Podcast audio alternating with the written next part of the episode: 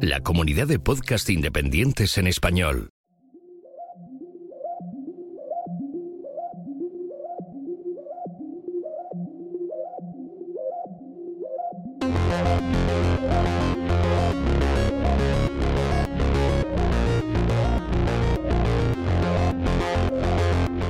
Bienvenidos a Café Swift. El podcast donde hablamos del lenguaje de programación Swift de Apple. Solo no.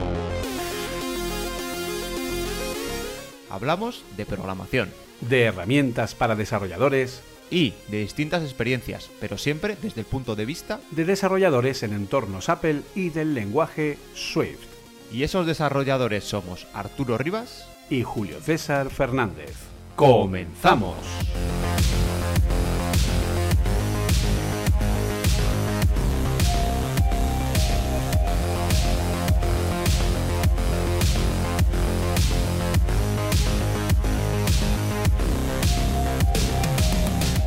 Hola, bienvenidos a un capítulo más de, vuestro podcast de confianza, espero. Eh, bienvenidos una vez más a Café Swift, capítulo ya 6. Primero disculparnos un poco porque nos hemos retrasado, porque hemos tenido pues bastante jaleo y bueno, pues hemos tardado un poco más de lo habitual eh, en hacer ese café y traéroslo, pero hoy viene yo creo que siempre viene cargado, la verdad, pero hoy más cargado que nunca porque estamos ya a las puertas de la Navidad de los desarrolladores de Swift y en especial de los que se dediquen a la parte de Apple. Estamos a las puertas de la WWDC eh, 2022, ¿vale? Y bueno, no estoy solo, entonces voy a presentar a- a- al otro Hola. al otro coactor, bueno, al otro copodcaster de este, de este podcast, ¿vale? Al eh, actor, Eso me es. gusta. He pasado de clase a actor. Eso es una subida, ¿no? Ya eres, eres seguro. de- de- Chiste de developer. Sí, sí, sí. Pues hola Julio, ¿qué tal? Muy buenas. Pues nada, aquí la verdad que hacía bastante tiempo que, en fin, que bueno, habíamos intentado sincronizarnos, pero no ha habido forma. Eh, las responsabilidades, tanto laborales como personales, etcétera. Hemos decidido adoptar la API de Async Await, Julio, para sincronizarnos mejor, ¿verdad? Exacto.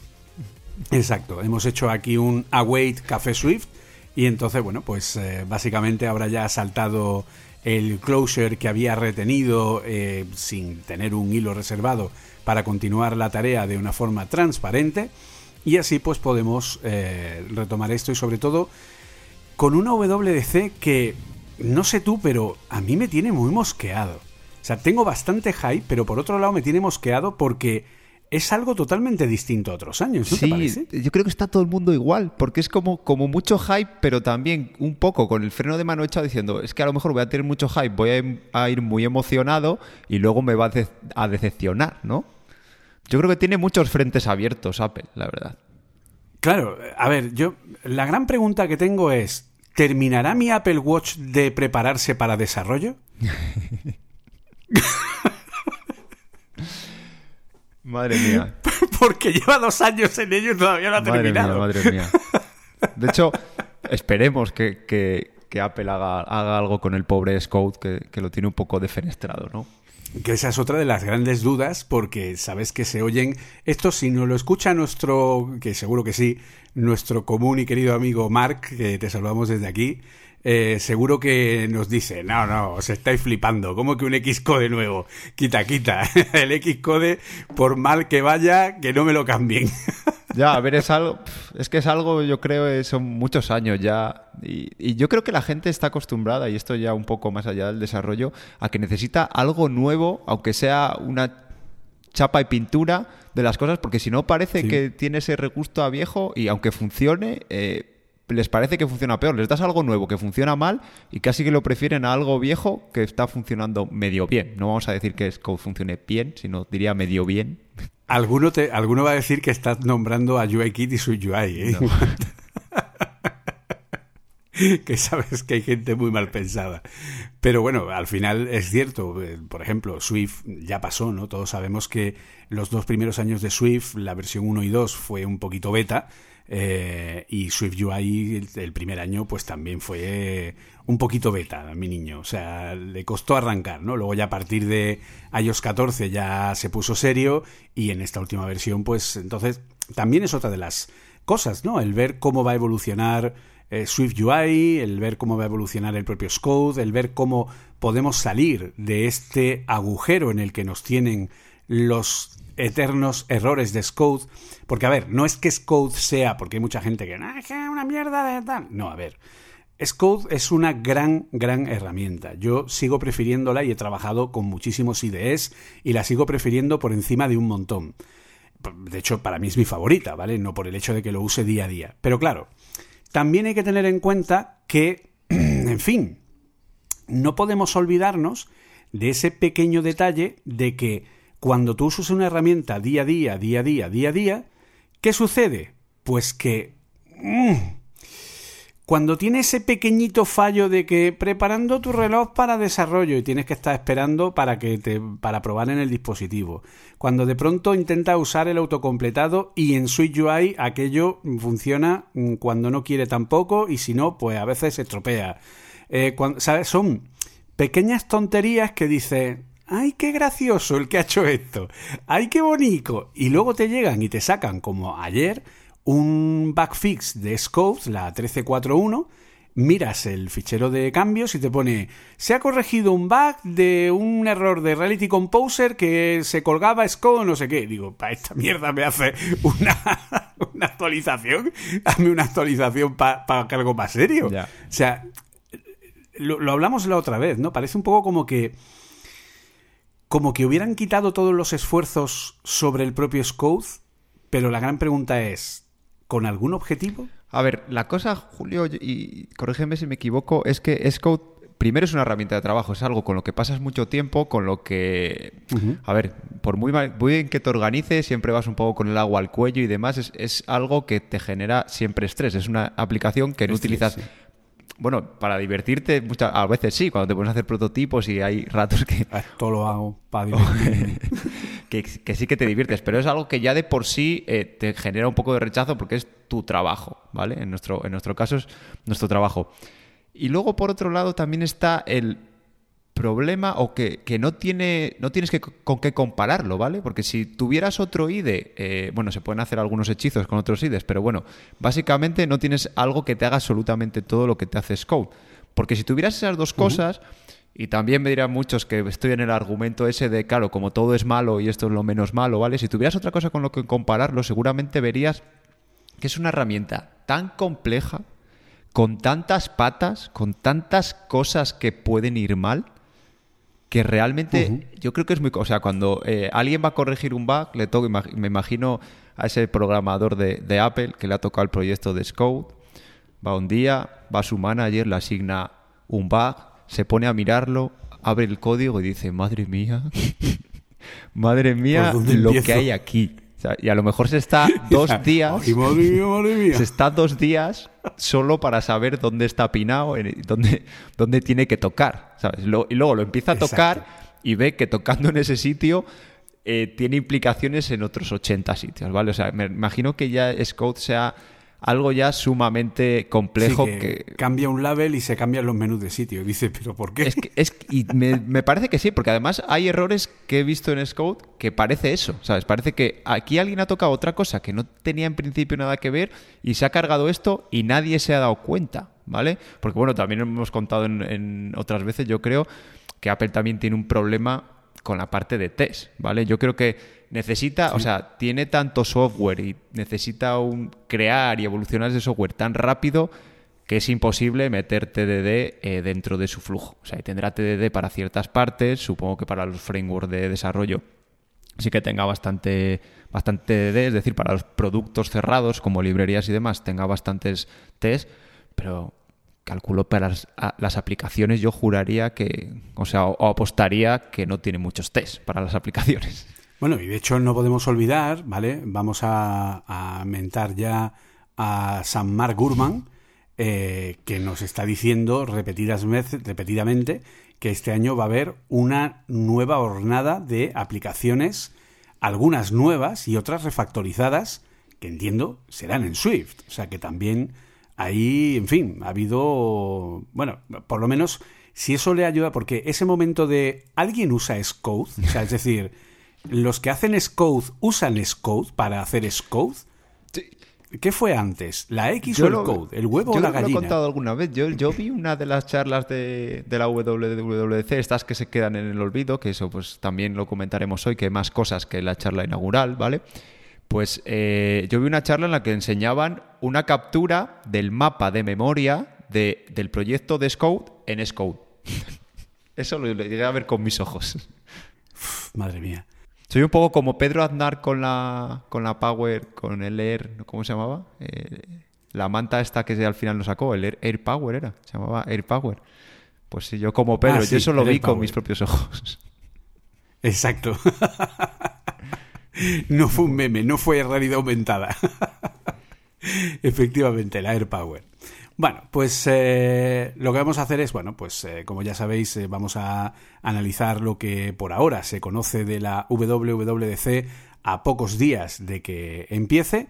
Y bueno, pues para que tengáis pues ese momento ¿no? de, previo ¿no? para este fin de semana que entra y así pues podáis bueno pues coger hype, ¿no? Y luego pues por supuesto no os olvidéis, de todas maneras lo repetiremos en la parte final que eh, podréis seguirlo con nosotros, ¿vale? Eh, podréis seguirlo con eh, primeramente en Apple Esfera, en el canal del stream, twitch.tv barra el stream, a partir de las seis y media de la tarde, el próximo lunes día 6, y luego a partir de, la, a partir de las 10 menos cuarto de la noche aproximadamente, en el canal de Apple Coding, en twitch.tv barra Apple Coding, junto a Arturo, que estará conmigo compartiendo ese momento de eh, pues del estado de la unión, ¿no? El ver, ver un poco cómo están las plataformas. Ese momento de euforia o no, o todo lo contrario. O no, o momento de oh Dios Eso sí, no nos va a dejar indiferentes seguro.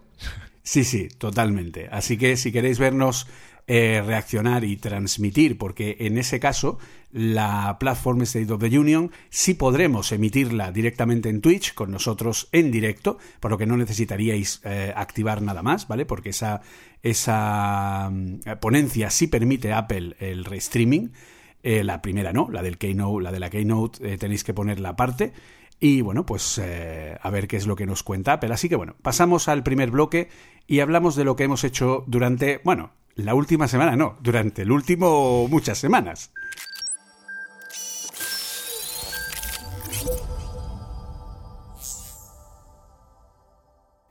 Pues a ver, ¿qué, ¿en qué has estado liado, Arturo? ¿Por qué no hemos podido grabar más Café Swift por tu parte? Por la mía ya contaré también lo mío. Pues bueno, la verdad estuve, algún tiempo estuve de vacaciones, ¿vale? Pero luego cuando volví, pues volví a lo grande. Vacaciones, venga, ala, fuera. A ver, ¿dónde está el botón derecho? Bam, eliminar. Fuera. Pues después de disfrutar de esas vacaciones, pues ya llegué a, tope, ¿vale? Y bueno, pues empecé a, impartir yo, yo un curso. Y nada, pues claro, como también lo tengo que compaginar con mi trabajo, pues al final era, era imposible. O sea, yo tenía los fines de semana, además encima los fines de semana también tenía lío, con lo cual eh, ha sido imposible, totalmente imposible cuadrar. Y lo que os... Sí, he de reconocer que es culpa mía, que Arturo está dando una formación para Apple Coding Academy, para uno de nuestros clientes.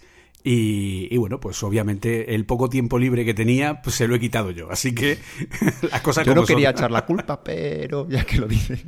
Bueno, bueno, yo soy, soy consciente. Pero bueno, la verdad es que lo, bueno, lo estoy disfrutando mucho. Ya tuve otra oportunidad también de, dar otro curso a través de, de, Apple Coding Academy y la verdad es que lo estoy disfrutando mucho por eso, porque ves pues a gente cómo va entendiendo las cosas, cómo te lo compara, porque muchos de ellos tienen experiencia en otros, en otros lenguajes y bueno, cómo te compara con esos lenguajes y cómo puedes también tú ir comparando cómo sería otra cosa, porque bueno, yo también como programo para Android, pues también puedo hacer similitudes.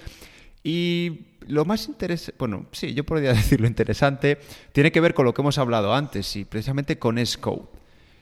Y es que eh, como al final, bueno, tú en el día a día cuando estás programando tienes tu flujo de trabajo, ¿vale? Y haces las cosas A, B y C, ¿vale? Pero claro, tú estás dando, al dar un curso, pues tienes que abrir el espectro y hacer muchas cosas que a lo mejor en tu día a día no sueles utilizar, ¿vale? Entonces, pues eh, he vuelto a utilizar mucho el, storyboard, ¿vale?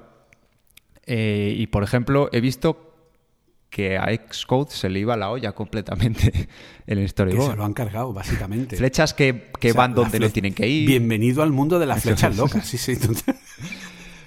Cosas, eso, flechas que no tienen dónde ir. Luego la vista está de asistente, que te pone en un lado el, digo, la interfaz del Interface Builder y luego al lado el código. Hay veces que no lo pilla. ¿Por qué? Porque patata. Ya está. Porque, no lo quiere pillar y no lo quiere pillar y te volvías un poco loco. Luego también he visto algunos flujos, bueno, que eso, lo que pasa es que serían muchos para comentarlos, eso, muchas cosas un poco raras que han quedado allí con y que hay que hacer algunos hechizos que luego cuando los, eh, los o sea, si los intentas, tú a lo mejor ya los tienes interiorizados porque llevas mucho tiempo haciéndolo, pero cuando se lo intentas explicar a alguien es cuando te das cuenta de esto debería ser más fácil y no tiene sentido que sea, que sea tan difícil. Y luego otra cosilla también. un Segway and Wine, por ejemplo. ¿no? Por, ejemplo, por ejemplo. por ejemplo. y luego también he estado mucho con Playground, ¿vale? Que me parece y una herramienta espectacular para el tema de, la enseñanza, porque puedes, eh, la parte de Swift y de hecho, y alguna parte de la de, de UIKit, que es perfecto, eh, bueno, y también Swift UI, aunque no he entrado, en ese curso no he entrado, pero también es bueno para Swift UI. Pero la parte de Playground es brutal. Para, incluso yo lo utilizo bastante, pero bueno, no lo utilizaba tan, tanto como, como al principio de este curso. Y, no está exento de problemas, ¿vale? Tiene algunas cosas ya un poco avanzadas, pues eso, los data arrays y esas cosas que no se pueden ver, bueno, porque tiene un flujo especial, que eso te lo compro, ¿vale? Te lo compro. Pero había un error que me, además me hacía mucha gracia porque era que pasaba siempre que eh, yo abría un playground y no me o creaba una nueva página dentro de un playground y no me funcionaba el autocompletado, nunca. Tenía que salirme a otra página volver a entrar en la página que acabo de crear y ya empieza a funcionar. Y luego, ¿y, por qué, Julio? Pues porque patata. O sea, porque la, patata. apetecía. Sobre todo porque eso es un error, eso, eso, ya, eso ya no es un bug, ¿vale? Eso es una regresión. Pensaba que decir eh, que es un feature. No es un bug, es un feature para que... es un feature para, para, para detectar si estás espabilado no. para ver si estás conectado. Es un error que viene desde Xcode 11. Ojo, y viene arrastrándose desde entonces y, vamos, estoy convencido que ha sido reportado más de una, más de dos y más de diez, pero básicamente es que no les da la gana. Exacto. Y luego pone Swift Playgrounds, la aplicación Swift Playgrounds, que está también para Mac, y funciona perfecta. dice, bueno, pues hola, mm, pongan ustedes. Por, eso eso es un poco, o sea, yo este año he tenido la impresión, cuando he, cuando he estado dando el bootcamp, eh, de... O sea, he sentido por primera vez en un montón de años que este año Xcode 13 es como un producto abandonado. No sé, me, ha dado, he tenido esa impresión. Es cierto, vuelvo a repetir, Scode es un producto que funciona al 99% maravillosamente bien, pero tiene ese 1% que te toca mm, el lóbulo de la que oreja. Yo creo que hemos comentado en otros capítulos que eh, Apple tiene muy, en este caso tiene muy buenas herramientas, tiene Scode que no es malo, tiene Playground que no es malo, pero no funcionan del todo, o sea, todo lo bien que deberían funcionar, ¿vale? Sino que van... Siempre les falta ese puntito y encima nunca lo arreglan. Claro, que van por detrás y, eso, es como te doy algo que es súper chulo, pero al final, o, como, a ver, o como las versiones de iOS. iOS la versión punto cero, las, la 13, la 14, la que quieras, funciona, tiene todo lo, casi todo lo nuevo, porque ahora lo están retrasando, que ojo, que eso yo creo que está bien, ¿vale? Hasta que no esté. Sí. Pero luego, hasta la versión punto 3 o punto 4 tiene unos bugs del día 1 que no se arreglan hasta esas versiones. Entonces, eh, yo creo que estropea la experiencia. Y lo guay que es, joder, porque sí, porque a todos nos mola que llega en, en, octubre, en septiembre octubre, nueva versión del sistema, y yo qué sé, pues eso, pues al final a los dos días se te pasa el hype, pero bueno, hay nueva versión del sistema tal, pero está como, o sea, te mancha un poco la experiencia eh, esta parte. Y eso que Luego, y como digo, es que tiene un montón de herramientas. Por ejemplo, los Playground, hace poco, la aplicación que comentamos de Playground, la aportaron el año pasado al, Mac, pero es que ahora ya esta parte que solo estaba en iPad para poder hacer una aplicación entera desde Playground, ya lo han portado al Mac, ¿vale? Ya puedes utilizar, además puedes importar y exportar proyectos de, entre Playground y, y Scode. O sea, súper útil, ¿vale? Pero al final, si te encuentras con algo como lo que hemos comentado, que cada vez que abres un puñetero playground no te funciona el autocompletado hasta que no sales y vuelves a entrar, pues es que al final eh, te hace hablar mal de algo que deberías hablar bien porque al final es muy bueno. Sobre todo cuando luego estás trabajando con SwiftUI, por ejemplo, en Scode, y sabes que tienes, porque yo lo he comprobado con Clean My Mac, cerca de 60 gigas de temporales de la preview de Scode que no son fáciles de borrar y que ni siquiera el Clean My Mac, ni el Dev Cleaner, ni ninguna utilidad es capaz de quitar, ¿vale? Los tienes que quitar tú a mano y con mucho cuidado de que nada se rompa, ¿vale? Y, resulta que luego te bajas el Swift Playgrounds 4.1 para Mac, abres un proyecto de Scode y de pronto ves una preview que vuela comparada con la de Scode, que dices, hola, ¿de dónde ha salido este motor? Porque este motor de preview no es el que tiene Scode, porque el, de, el que tiene Scode está continuamente ahora no funcionó, ahora resume, ahora no sé qué, mm, dale resume otra vez, oye, que no me he enterado, vuelve a darle otra vez resumen para que tal, no, ahora no te lo, no te lo compila otra vez, tal. La de Swift Playgrounds 4.1 es perfecta. No ha fallado nunca, y eso que he intentado hacerle la puñeta bien hecha. Perfecta. Y lo encima tocas en la parte superior y te encuentras un menú emergente en el que pone una de las opciones limpiar dispositivo y borrar temporales. Y dice, venga, hombre, venga, por saco. o sea, son ese tipo de cosas de decir, pero bueno, vamos a ver. ¿Cómo es posible que, no sé, que, que en un coche que debería ser el mismo coche la parte de adelante esté hecha muy bien y la de atrás sea un desastre. Debería de ser homogéneo todo el coche, ¿no? Es un poco, pues esa es la sensación que te genera. Entonces, no sé si es que este año han decidido poner todos los... Yo es un poco la, la, A lo mejor es una mezcla de deseo y, y yo qué sé.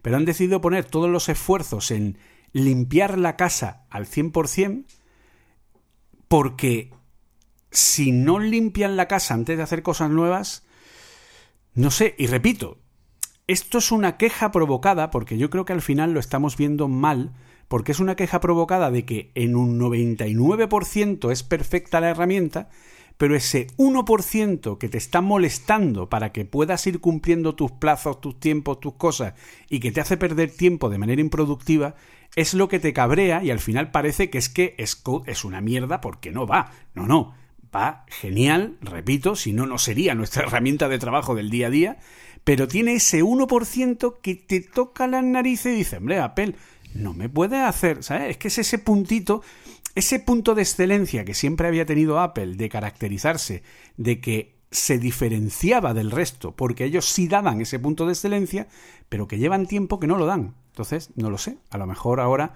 nos encontramos el cambio, desde luego yo no pierdo la esperanza de que eso pueda llegar a ser así. Yo quiero pensar eso, que, nos ha tocado un poco de transición, ¿vale? Y que porque yo también tenía esa idea que tenías tú de decir, a ver, vale, eh, Playgrounds, cuando la sacaron como nueva aplicación, beberá muchísimo de Scout, pero es que da la sensación de que no de que muchas de las partes de la aplicación no se, o sea, muchas de, la parte, bueno, digamos que va por detrás de la aplicación, no se está compartiendo. Entonces, bueno, no sé si será este año, si será el que viene, pero yo creo que, no tardaremos mucho en, tener noticias. Y no nos seguimos liando más porque, Julio, ¿tú qué has hecho estos días? Pues básicamente, bueno, sigo dando el bootcamp, ¿vale? He tenido varios eh, proyectos que he tenido que ir cerrando, algunos que todavía están coleteando. Pero el último módulo que he estado dando en el bootcamp, el de Vapor, ¿vale? La verdad que nos ha sorprendido a todos, ¿no? A mí el primero. Yo veo a los alumnos eh, que les está sorprendiendo bastante, ¿vale? Es la impresión que tengo de ver cómo un lenguaje que han estado acostumbrados a verlo y a usarlo a nivel de frontend, pues con su Swift UI, con sus pantallas, su tal, su no sé cuánta, sus constraints, su no sé qué, de pronto lo ven cómo lo puedes utilizar en un contexto totalmente distinto y además un contexto en el que algunos de ellos ya están familiarizados, porque algunos de ellos han tenido la experiencia de trabajar pues con React o con Vue o con algún tipo de, o con Angular algún tipo de framework que permite también hacer frontend e incluso backend eh, según el caso eh, para lo que es eh, web, ¿vale? Y entonces los ves sorprendidos por ver la flexibilidad, la versatilidad, lo bien que funciona. Y por otro lado, yo también me he sorprendido porque, claro, una cosa es que yo el último proyecto que tuve en Vapor seguía basada en eh, seguía basado en eh, futuros, ¿vale? No usaba Sinawait. Eh, un proyecto de un cliente que tengo que terminar ahora, sí lo pasé a Sinawait, pero fue como una migración muy rápida, prácticamente no pude mirar demasiado cómo estaba. Pero ahora con la formación estoy ahondando mucho más, obviamente, en los ejemplos y además los propios alumnos me dicen, oye, pues prueba a hacer esto, prueba lo otro, o mira a ver si aquí puedes apretar de esta manera o de esta otra. Y entonces intentamos sacar provecho y me doy cuenta, después de los años de experiencia que tengo con el trabajo de futuros, que la incorporación de Async Await en Vapor ha sido una puñetera locura. O sea, es un cambio radical en cuanto a la facilidad, sigue siendo Vapor, sigue siendo el mismo flujo y la misma forma, y si ya estás acostumbrado a trabajar con Vapor, no vas a tener ningún problema. Pero la facilidad, el extra de facilidad que aporta Vapor de evitar el típico, eh, la, típico, la típica pirámide del mal, ¿no? El típico pirámide of doom donde vas anidando flat map sobre flat map sobre flat map sobre flat map sobre flat map hasta el fin del mundo y el infierno, ¿vale? Ahora todo eso desaparece, son consultas directas, directas try await y donde todo se facilita de una manera en el que procesos muy complejos los resuelves en muy pocas líneas. Y claro, todo eso me lleva a pensar, de verdad, y es un poco la, mm, ¿no? el pensamiento ¿no? que tuvo que tuvo Tim Condon, uno de los eh, de los responsables del, de Vapor y que además trabaja en el, en el server en el work, en el server side workgroup, ¿vale? De, de Apple, que decía, eh, escribió un artículo en plan, eh, un poco como, como de mea culpa, entre comillas, ¿no? Reconociendo que Apple y, la comunidad de Vapor ha fallado a, lo, lo, que es la propia comunidad en cuanto a saber vender esa solución. Es decir, él ve un montón de clientes, y yo también lo veo en mi día a día, un montón de clientes donde las mayores quejas que tienen vienen de la parte de la API porque es como, no, es que fíjate, la API, cada vez que les pide algo, te dicen que no se puede, te dan larga, o no te envían el dato, o te envían el dato mutado, una vez te viene como cadena y otro como número, o tienes endpoints que según la llamada te devuelven distintas respuestas. O sea, siempre hay protestas y siempre hay como que no funciona bien, que va muy lento, que no sé qué. Joder, y ves ahí esa solución de va por delante y dices, ¿por qué la gente no apuesta por esto? Y claro, la gente te dice, no, es que no tiene librería de tercero. Es que no las necesita. Es que todo lo que necesitas para hacer en un lado servidor ya está incluido. O sea, ¿por qué para nosotros es valioso tener una plataforma que no sea capaz de hacer nada por sí misma y necesita 80 dependencias de librerías externas? Me parece una locura. Vapor no necesita nada para hacer lo que tiene que hacer. En Vapor, validar un JSON Web Token de un Signing with Apple es una puñetera línea. En Vapor, mandar una, eh, una push notifications a Apple son dos puñeteras líneas. Crear la solicitud y enviarla.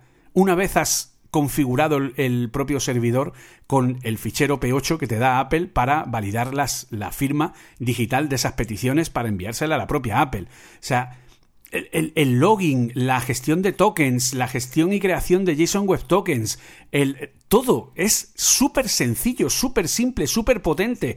Código compilado, nativo, binario en cada plataforma, 100% compatible con Amazon Linux, con CentOS, con Ubuntu, eh, con una Raspberry Pi. No lo entiendo.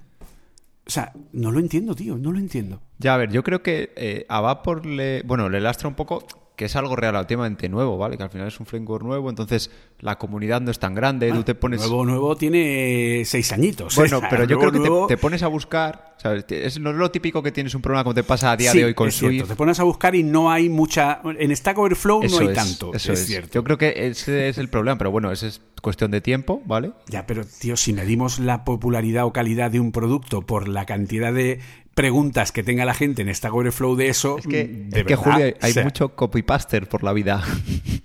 Eh, es que ese es el problema. Entonces, claro, hay mucha gente que empieza un proyecto y dice, ah, voy a ver cómo es esto de Vapor y hace dos búsquedas y pretende llegar a que le salga la, primera entrada de Stack Overflow con un código de ejemplo, pegarlo, ni mirar por qué funciona y seguir para adelante. Y eso ahora mismo en Vapor no está. En Swift ya, por ejemplo, ha alcanzado ese nivel en que entras a Stack Overflow y ya te digo yo que cualquier duda que tengas, eh, al final tienes un codiguillo. más o menos la coge. Pero ni siquiera la documentación, que es otra cosa que también decía Tim, que la documentación de Vapor oficial también es bastante maleta, bastante malota y no te ayuda mucho. También ahí hay una parte de culpa. Y luego que sin la parte de async await sí que es verdad que la sintaxis era bastante farragosa, ¿vale? Te hacían, tenías que entender muy bien lo de los futuros y demás, pero luego aún así era difícil esta vista de que ves un trozo, ves 20 líneas de código y ya más o menos tu cerebro sabe, lo, que, hace. Pues eso con toda con la pirámide del mal esta era era bastante complicado, pero como tú dices, yo creo que es un framework que aparte eso no necesita libres de terceros porque tiene ya absolutamente eh, el 99,9 de las cosas que puedes necesitar cuando estás haciendo desarrollo de backend. Y además eso, que es potente, tiene comparaciones con otros sistemas de backend y es súper potente entre otras cosas porque eh, al contrario que otros eh, que otros sistemas como o sea que otros frameworks como puede ser Node o tal pues es compilado y ya o sea, está muy optimizado ya de por sí, ya de ya no es que lo hayan optimizado mucho, sino que ya de por sí la manera de pensar el, el propio software ya está, está optimizado y bueno, y aparte ya tiene soporte, pues eso, para Docker, ya directamente te puedes, en, cuando te creas el proyecto de plantilla ya te viene preparado para dockerizar, ya te viene con una serie de cosas que a lo mejor, es lo que decimos muchas veces, a lo mejor yo soy programador de aplicaciones de, de iPhone, sé Swift, digo, ah, vale, voy a utilizar Vapor para hacer un backend, pero claro, luego a lo mejor antes, ¿vale? Ahora ya no, ahora se está mejorando, todo lo que tenía que aprender un poco de, DevOps, ¿vale? Tenía que aprender un poco cómo, cómo alojar eso en un servidor y, un poco de eso. Y claro, no había material. Entonces, eso también a mucha gente pues le paraba los pies. Dice, jo, me voy a hacer este pequeño backend en Node porque aunque no tengo ni puñetera idea de JavaScript, me da igual, porque voy a, coger, a copiarme cuatro recetas y me vale. Pero yo creo que, el, o sea, el Vapor es cuestión de tiempo. O sea, y hablaremos dentro de tres o cuatro años y estará mucho mejor si ya no será algo de a, lo mejor muy de primer nivel, no, porque bueno, Swift sigue estando no, eh, o sea, no. Sí, Swift tiene el lastre de que como es de Apple, pues es que ya es como no fuera, como si no fuera un lenguaje de verdad. Sí, pero bueno, podcasts como este harán que, harán que Swift, exacto, que Swift suba, suba de nivel. Totalmente. Así que bueno, pues eso es un poco lo que, en lo que he estado liado, así que entre otras muchas cosas, ¿de acuerdo? Así que bueno, pues la verdad que yo os invito a darle una oportunidad a, a, Vapor, ¿vale? Y que le echéis un ojo si estáis buscando una solución para vuestro backend, porque realmente merece la pena muy, muy, muy y mucho, muy, ¿vale? Así que, pues eso. Y pasamos a las noticias, ¿no? Que además creo que vamos a ir por una línea similar, ¿no? Sí. Básicamente. Vamos, a ello.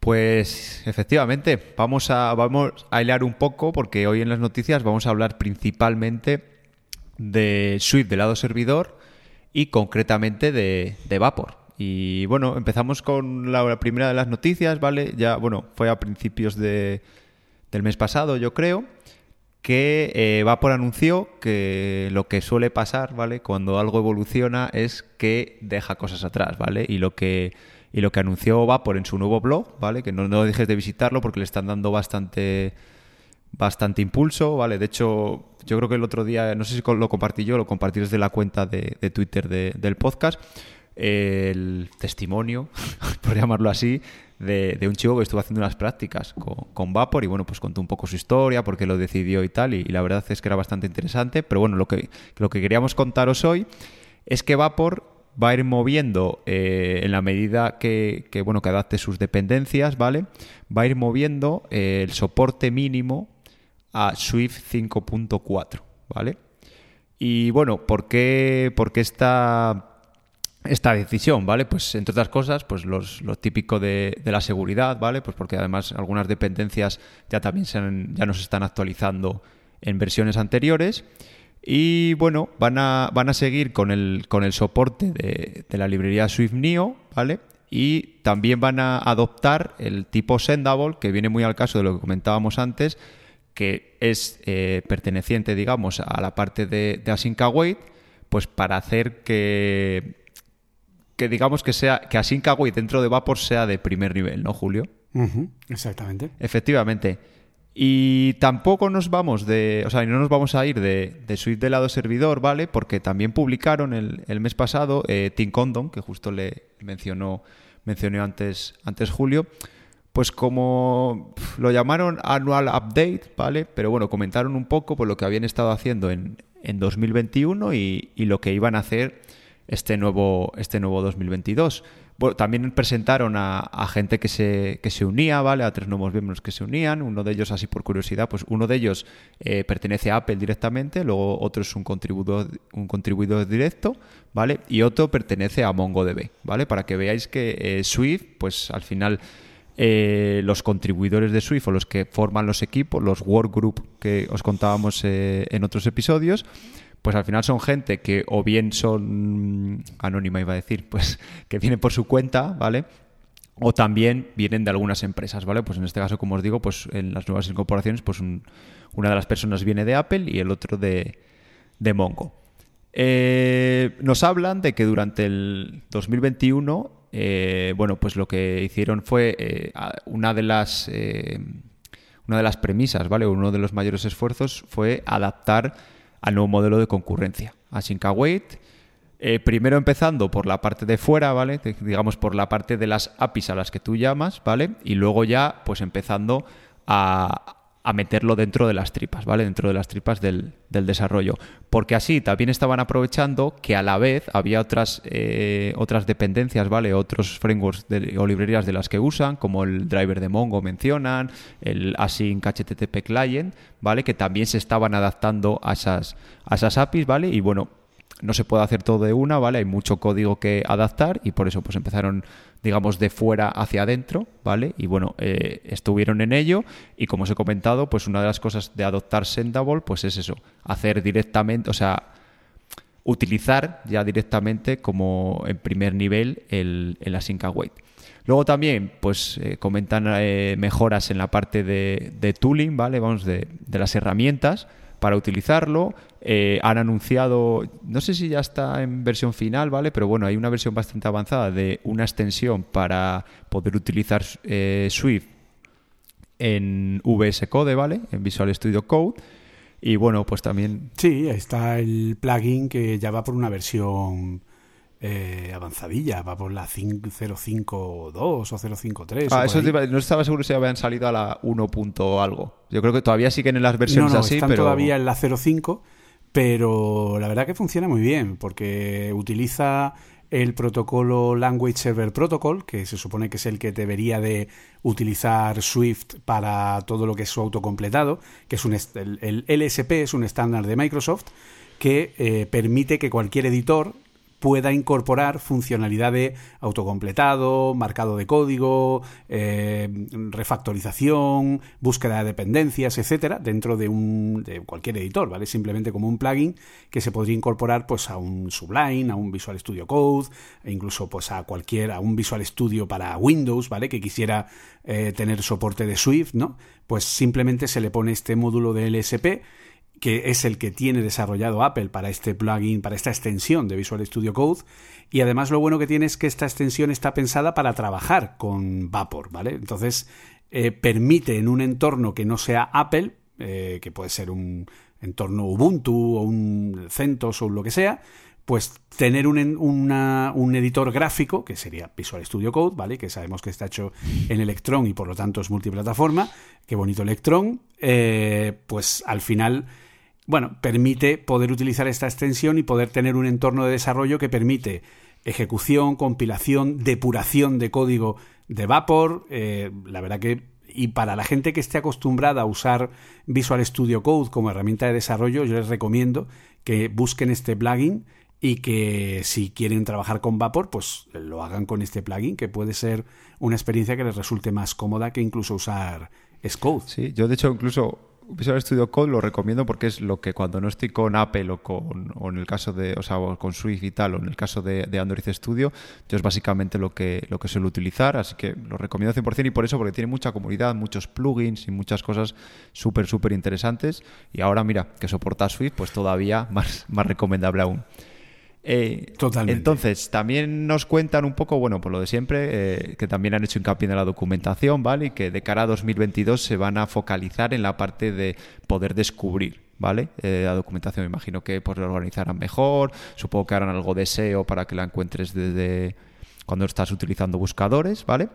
Luego también hablan del ecosistema, ¿vale? De varias de varias librerías que, van a formar parte del, ecosistema, que están bastante, bastante avanzadas, nos cuentan. Pues hay una Swiftmetrics, ¿vale? Una de, Mongo también, la de Soto para AWS, ¿vale? Que es la librería para interactuar con, los servicios de, en la nube de Amazon.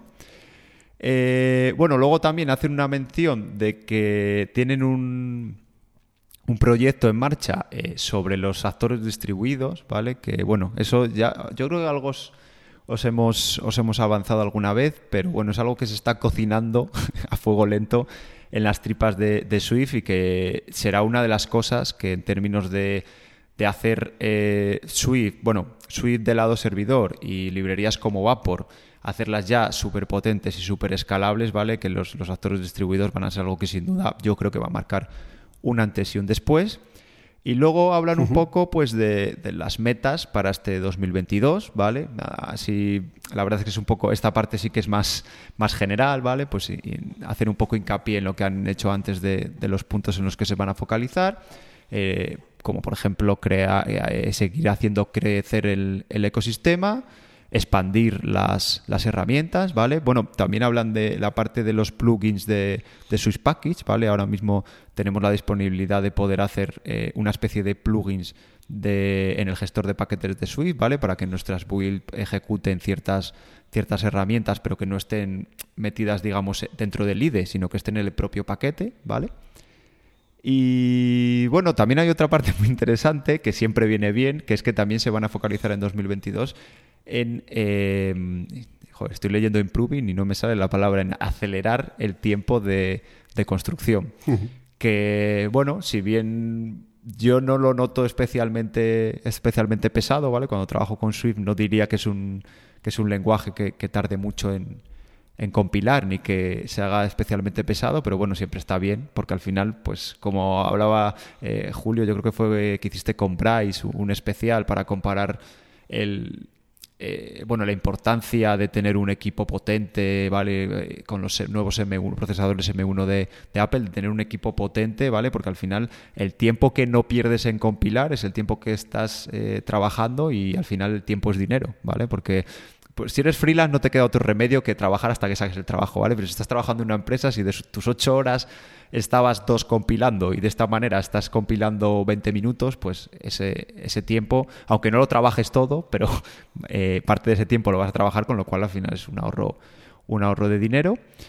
Y ya por último hablan de, bueno, de que quieren incrementar y dar a conocer más dentro del ecosistema de Swift y la gente que trabaje con Swift quieren dar a conocer más esta parte de ser bedside, ¿vale? Porque es algo que a lo mejor preguntas a gente que lleve tiempo trabajando con Swift, que bueno, pues a lo mejor tenga pues aplicaciones para para iOS y que a lo mejor no sabe ni que existe esta parte de ser bedside Swift, pues entonces quieren darle un poco más de publicidad para que para que les conozcan. Y nada, eso.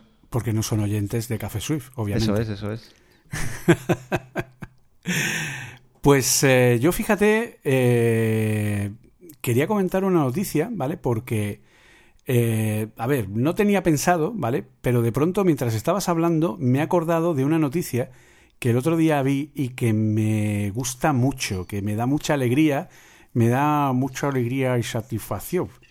Y es que hay un manifiesto y un proyecto que ahora mismo está en modo propuesta para incorporar el paradigma de la programación diferenciable en Swift. Y entonces alguno dirá, ¿qué demonios es la programación diferenciable? Pues la Differentiable Programming es un paradigma de programación que se utiliza en el cálculo computacional para diferenciar a través de diferenciación automática distintos tipos de valores y cálculos a través de optimización basada en gradientes y descendientes que se utilizan en computación científica e inteligencia artificial. Tela. Esguice de cerebelo. Sin entender la mitad de lo que leo, ¿eh? os lo prometo. Básicamente, la programación diferenciable es el área de la programación que utilizan los motores actuales de Machine Learning, para que os hagáis una idea. Algo que ahora mismo no está soportado por Swift, pero que va a incorporarse. Un elemento de programación, o sea, es decir, el objetivo de Apple es incorporar la programación diferenciable como un elemento de primer nivel del lenguaje, igual que la programación funcional lo es, ¿de acuerdo? Por lo tanto, sería un nuevo paradigma de programación que se incorporaría al lenguaje y que se utiliza en áreas como el aprendizaje profundo, como los motores de físicas, en robótica, para solventar problemas de estructuras electrónicas, para teoría funcional de densidades diferenciables, para ray tracing, videojuegos, procesamiento de imágenes, de imágenes y programación probabilística. O sea, telita marinera. ¿De dónde viene esto? Pues viene de un proyecto que por desgracia Google paró llamada Swift for TensorFlow.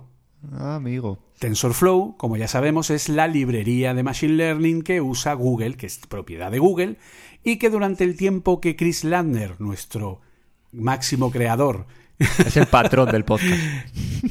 El patrón del podcast, efectivamente. Eh, pues eh, estuvo trabajando en Google Brains después de su salida de Tesla, después de su salida de Apple. Pues, eh, bueno, pues estuvo trabajando en este proyecto con la idea de poder traer la programación de aprendizaje automático y aprendizaje profundo, en fin, todo lo que es programación de machine learning, ¿vale? De deep learning, etcétera, poder llevarlo hacia Swift. ¿Por qué? Por un motivo muy importante, porque la programación de Machine Learning hoy día sigue siendo en lenguajes interpretados, principalmente Python. Y eso tiene un problema muy importante porque la depuración de los algoritmos de cálculo diferenciable para cálculo de, pues eso, modelos entrenados, etcétera, estamos hablando de la capacidad de poder programar los algoritmos que entrenan los modelos, que Swift sea un lenguaje que permita representar papers científicos poniendo esos algoritmos en código a través de Swift en vez de usar Python y que permita la misma función de trabajo con datos tensores, etcétera, etcétera, de forma que se puedan generar las distintas capas de abstracción de cálculo computacional y que se pueda trabajar a más alto nivel, a nivel, pues eso, de computación, machine learning, incluso ray tracing, es decir, cálculos de eh, cálculo computacional de alto nivel, Esto se incorporaría, insisto, como un elemento de primer nivel dentro del lenguaje y nos permitiría poder tener no solo una compilación de este tipo de cosas a nivel binario, que es algo que hasta ahora no se podía hacer, porque, insisto, los lenguajes de Machine Learning son todos interpretados, y lo que pretendía Swift para TensorFlow era conseguir que el código de eh, el código de Python fuera interoperable con Swift, para que Swift fuera la pasarela que permitiera a Python ser compilado en binario, no ser interpretado, y con ello poder no solo tener más eficiencia, sino además, además poder depurar el código, de forma que podremos depurar de una manera muy sencilla, con el mismo Scode, subiendo, bajando código y viendo cómo son los cálculos que está haciendo de entrenamiento estas propiedades de cálculo diferenciable. Van a poner un nuevo arroba diferenciable para poner encima de las funciones, van a utilizar las, las, eh, las, interoperabilidades y modelos de funcionamiento como el Colas Function que tienen eh, que se incorporó desde Python a Swift como eh, elementos de primer nivel a partir de Swift 4.2, etcétera. Y en fin, un poco lo que van a hacer es coger todo ese proyecto que Google ha dejado parado de Swift para TensorFlow y decir, bueno, no quiere Google seguir con esto, pues entonces lo vamos a incorporar directamente al lenguaje, así que ahora vamos a incorporar el paradigma de la programación diferenciable dentro del lenguaje Swift para convertir a Swift en un lenguaje de primer nivel para el desarrollo de eh, cálculo computacional de primer nivel y con unas capacidades que no tiene nadie más, porque nadie más compila binario y porque nadie más permite un nivel de depuración como el que nosotros vamos a ofrecer. Esto está ahora mismo a nivel de manifiesto, es decir, está en una etapa temprana, pasarán años hasta que veamos esto eh, implementado, pero ahí está la idea. Yo la verdad que cuando lo leí otro día me alegré muchísimo, porque creo que es algo que le va a dar un potencial muy, muy, muy importante a nuestro café. Le va a dar ahí un toque arábigo fuerte, intenso, con aroma tal, que va a ser importante. Pues sí, de hecho, preparar vuestras arrobas, porque Swift va a tener un montón de, un montón de arrobas. Eh, sí, a ver, la verdad es que yo creo que Julio opinará lo mismo.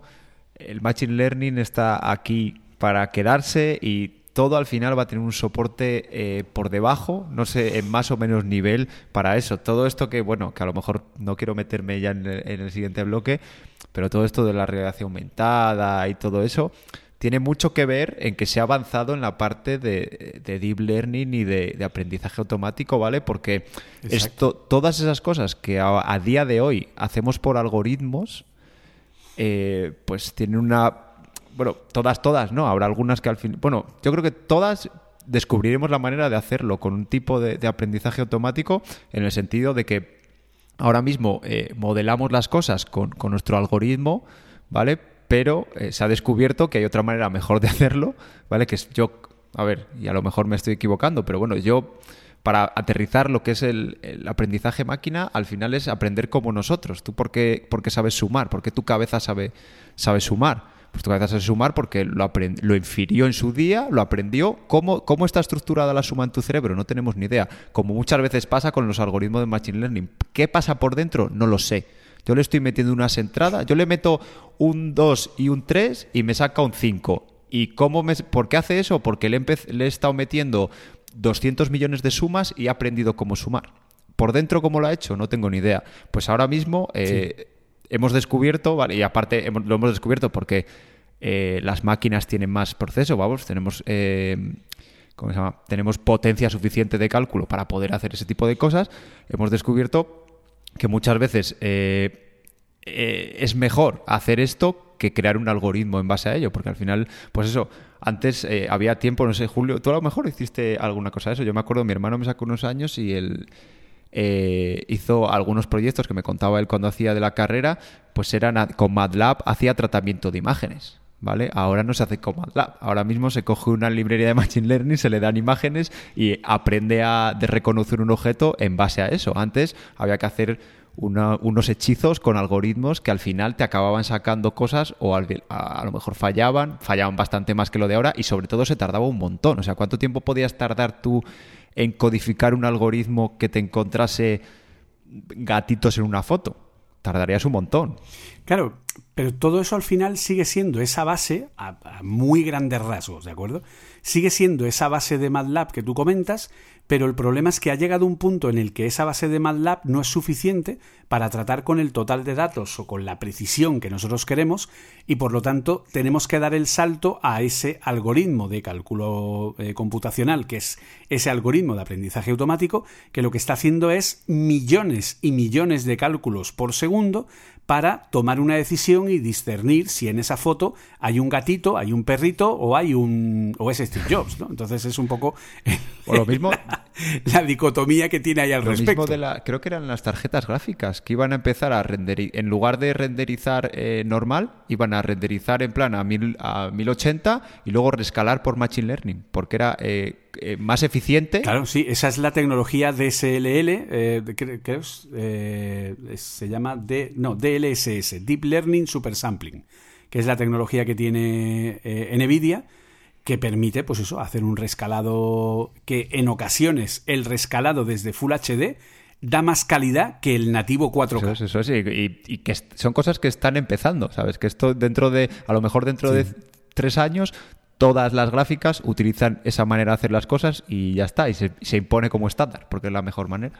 Sí, de hecho ahora hablaremos en el siguiente bloque de, una de las cosas que probablemente veamos este año, que es el tema del NERF, el tema de los, eh, de los campos de radiación neuronal, que básicamente es una nueva forma de interpretar, porque como tú bien has dicho, por ejemplo, la realidad aumentada no existiría si no fuera por el Machine Learning, porque la realidad aumentada se basa en la interpretación de una escena, en la interpretación de que lo que ve mi cámara del, dispositivo o lo que ven las cámaras de mi visor tiene que ser interpretado de una forma inteligente para saber la ubicación real a distancia de ese objeto y crear un mapa 3D que eh, se ponga encima de la realidad para crear una realidad donde yo obtenga planos donde colocar cosas virtuales, etc.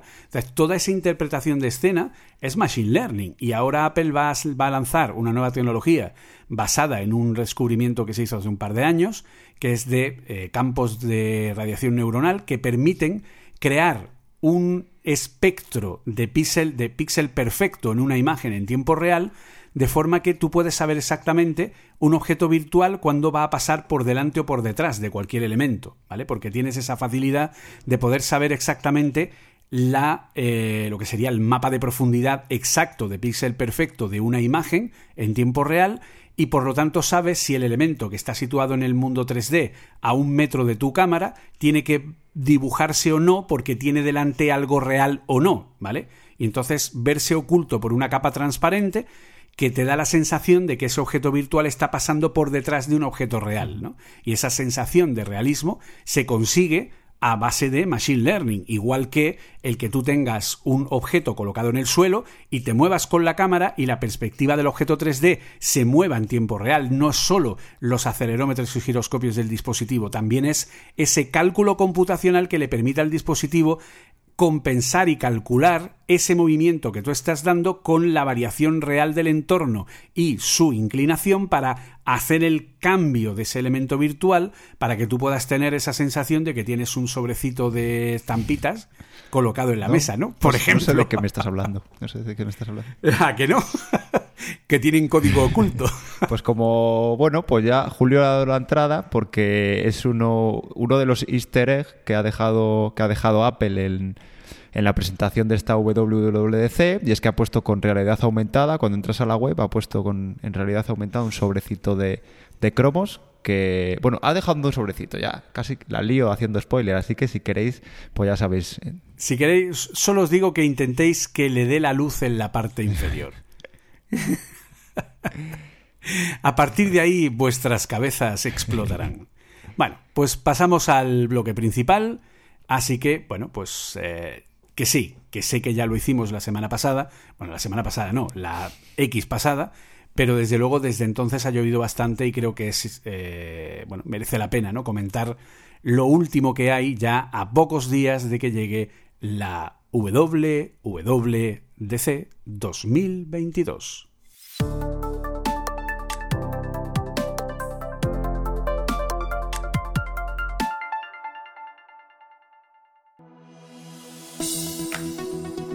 A ver, creo que llegados a este punto podrá gustarte más o menos todo lo relacionado con el metaverso, pero estoy seguro que si eres desarrollador te habrás dado cuenta que este es el futuro inmediato y que prepararte para ello sería una muy buena decisión por tu parte. Por eso en Apple Coding Academy te ofrecemos una formación única que no encontrarás en ningún otro lugar. Machine Learning y realidad aumentada en entornos Apple aprende con un programa formativo único a cómo desarrollar en el metaverso, a cómo crear experiencias de realidad aumentada y a unir estas con aprendizaje automático para conseguir, por ejemplo, colocar etiquetas sobre objetos, reconocerlos, etiquetar fotografías, sonidos, patrones de movimiento, a crear un algoritmo de recomendación de contenidos para tu app y mucho más. Todo 100% en desarrollo nativo con Swift. Y por supuesto, aprende programación 3D en entornos Apple, algo que será imprescindible para entrar al metaverso. No hablamos de complejas herramientas como Unity o Unreal, no, no.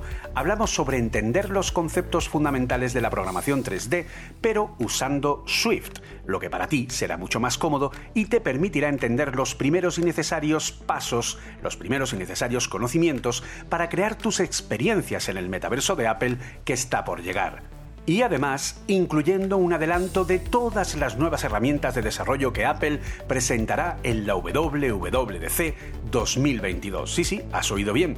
Pásate ahora por nuestra web acoding.academy y descubre todos los detalles y solicita información sin compromiso o escríbenos a hola@acoding.academy. https acoding.academy o escríbenos a hola@acoding.academy. Machine Learning y realidad aumentada en entornos Apple, una formación especializada única para que seas el primer developer en entrar al metaverso de Apple.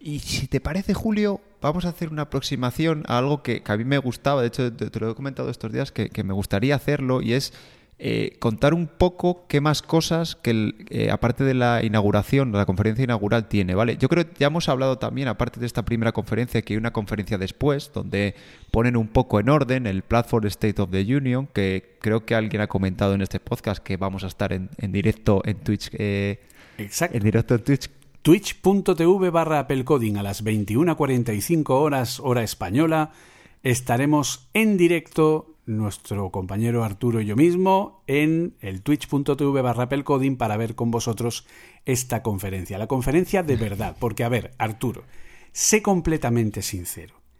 ¿Te ha parecido o no un poco paletillo las keynotes de los últimos años del WWDC? La principal, sí, a ver, son muy para el público general. Además, Apple. Si una cosa se le da bien a Apple es controlar el mensaje. Eh, entonces, claro, ellos eh, son muy machaconas, ¿vale? Porque es que yo creo que lo que quieren ellos es que los periodistas escriban el artículo que a Apple le apetezca. Entonces, repiten mucho muchas cosas, hacen hincapié pues, en el 5G, no, bueno, no fue fue la de la del iPhone, no fue una de El 5G fue con el iPhone 12, ¿no? Creo que fue con el iPhone 12, sí que lo repitieron setenta y tantas veces, le hicieron la canción Entonces, y todo. Les, lo que quieren ellos es eh, pues transmitir ese mensaje. Y luego ya está eh, la, de verdad, la, conferencia de verdad que habla. La donde van a. O sea, para que se haga una idea, ¿vale? No que sea paletillo, no, ¿vale? Eso es una, una coña, ¿vale? Tampoco quiero que nadie se ofenda. Básicamente, la keynote inaugural desde hace dos o tres años es una keynote que está muy, muy, muy, muy, muy enfocada en usuarios en lo que los usuarios van a poder hacer a partir del lanzamiento de las nuevas versiones a partir de septiembre. O mucho más adelante, porque Universal Control ha tardado un poquito en llegar a eh, en salir de beta. Y bien hecho que lo ha hecho. o sea, ojalá Apple hiciera más veces eso, ¿eh? O sea, las cosas como son. Entonces, eh, la keynote inaugural, y yo creo que Apple tiene. Porque, claro, hay mucha gente que a mí, por ejemplo, me acusa de no, es que Apple eh, pues sí presenta hardware, no presenta hardware, es que tú dices que el WDC es solo para software, pero también ha presentado hardware algunas veces. Sí. Apple ha ido evolucionando su mensaje. Apple ha ido probando determinadas cosas. Apple incluso ha llegado a lanzar productos hardware en 2017 y fue un error por su parte, porque lanzaron un iPad para justo cuando salía iOS 11 el anuncio de ese iPad lanzado en junio tenía las funcionalidades de, iOS 11 y cuando la gente iba a la tienda y se lo compraba decía dónde están los ficheros, dónde está el, nuevo escritorio, dónde está el dock, no está, porque eso salía en septiembre. Entonces, el peor momento del mundo, y esto lo ha aprendido Apple desde el año 2017, para lanzar, no para presentar y decir esto lo lanzaremos en otoño, eso Puede que lo volvamos a ver este año con el Mac Pro, pero el peor momento del mundo para lanzar un producto, porque en ese momento tienes todo el software en prueba y no está disponible hasta dentro de tres meses, es la WDC. Exacto, sí. ¿Vale? Es el peor momento para sacar nada. Entonces, tenemos que hacernos a la idea de que Apple ha ido depurando su mensaje año tras año y ahora ya tiene la fórmula perfecta. Y la fórmula perfecta es una keynote inaugural centrada al 95% en los usuarios y en lo que van a poder hacer y en todo lo que es, como muy bien ha dicho Arturo, en los mensajes que quieren dejarle a, los, a la prensa para que creen los titulares directamente, y a partir de ahí, en ese momento, luego en la parte final, sale alguien y te cuenta, bueno, y en Developer se va a poder hacer esto. Y tú, ah, qué bien, qué bien. El año pasado salió Ted Kremenek, el responsable actual de Swift, y nos habló un poquito de Asina Wade. Tres minutillos, pero el verlo allí ya fue como un ¡oh, subidón, subidón! ¿Vale? Por lo menos dice, bueno, pues le han dejado su huequito, ¿no? O sea, al final sí le dan un poco de huequito al developer, pero el 95% de esa keynote inaugural va a ser todo centrado en usuarios, en lo que los usuarios van a poder hacer a partir de septiembre cuando salgan las nuevas versiones. Y cuando acaba esa keynote, empieza la otra. Bueno, empieza lo que es la verdadera WDC.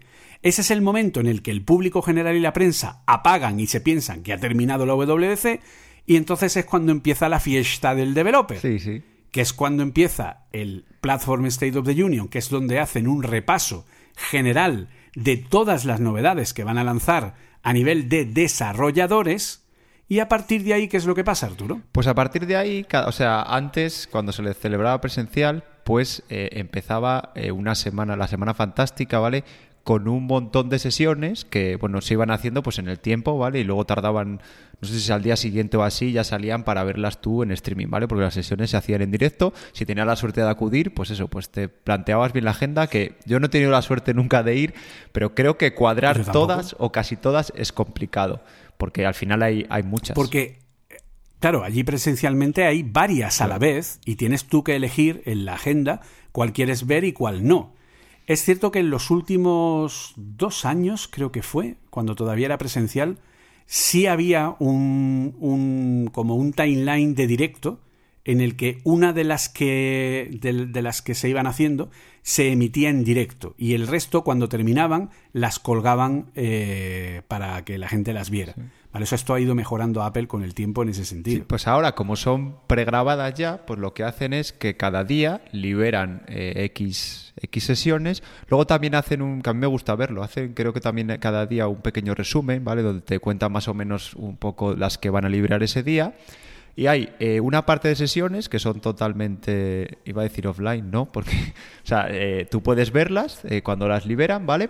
Y luego ya quedan disponibles ahí para los restos. De hecho, pues si vas a la aplicación de Developer o en, o en el portal de developers, developer.apple.com, allí las tienes, las de hace desde hace 5 o 6 años, están todas ahí subidas, ¿vale? Pues hay sesiones totalmente desatendidas, digamos, pero hay también unos laboratorios, ¿vale? Que son ya sesiones uno a uno con los ingenieros de Apple que te puedes escribir y bueno, pues si ven que tu tema, que tu tema es interesante y la pregunta que, les planteas es interesante, pues tienes una charla con un, con un desarrollador de, Apple, que eso, que están en el día a día y ya resuelve tus dudas. Luego hay otra modalidad que se llaman los Digital Launch, que son, eh, bueno, que es un Slack, ¿vale? De hecho, yo eh, me inscribí ayer, creo, y me mandaron la invitación, ¿vale? Y ya estoy dentro. Tú pones los los temas sobre los que quieres. No sé si había 10 o 12, ¿vale? Pues yo elegí 3 o 4, pues por no, por no liarme mucho la banda a la cabeza, aunque al final me acabo viendo la mayoría de las sesiones poco a poco durante el año. Y lo elegí y nada, pues me invitaron, me mandaron una invitación de, de, Slack a un nuevo a un nuevo canal de Slack y bueno, ahí hay unos cuantos canales que de momento luego ya le cambian el nombre porque es cada uno por la cada conferencia de las que hay, ¿vale? Luego ya les cambian el nombre para que comentes, pero bueno, de momento tienen eh, unos nombres chorras como No Guessing, Helpdesk, se llama Quiet Channel, ¿vale? Luego el día ese el día ese lo cambian. De hecho, también lo hacen con la aplicación. En la aplicación eh, creo que puedes ir viendo antes las sesiones, pero tienen nombres fake, ¿vale? Es como una tradición que, hace Apple. Otra cosa de las que de las que tienes son los challenge, ¿vale? Que eso ya vamos tarde, que yo creo que lo aumentamos la otra vez, que es pues un desafío para estudiantes, ¿vale? Que lo que ganas es una invitación eh, este año ya era invitación, yo creo, a ir, a ir allí, ¿vale? El, año pasado y el anterior que se hicieron totalmente online, creo que te da unas pegatinas o algo, pero bueno, cuando se celebra algo allí, pues a los ganadores pues les invitan allí.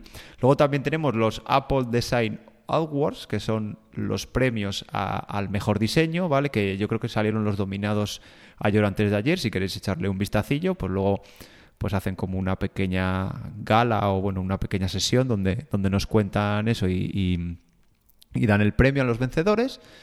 Y luego también pues tenemos eh, que publicitan aquí que no sé por qué, pero bueno, quieren hacer más hincapié. De hecho, el año pasado o hace dos cambiaron los foros de Apple, ¿vale? Pues también nos invitan a que aprovechemos estos días que la comunidad está como más, eh, más dispuesta y más encima de, los temas, pues a dejar nuestras dudas y, nuestras averiguaciones en, los foros de Apple, ¿vale? Para, para compartir un poco y hacer comunidad, que aunque estemos lejos y eso, pues es como la semana fantástica de los desarrolladores y Apple intenta, a veces con éxito, a veces sin mucho éxito, eh, cuidarnos un poquito, ¿no, Julio?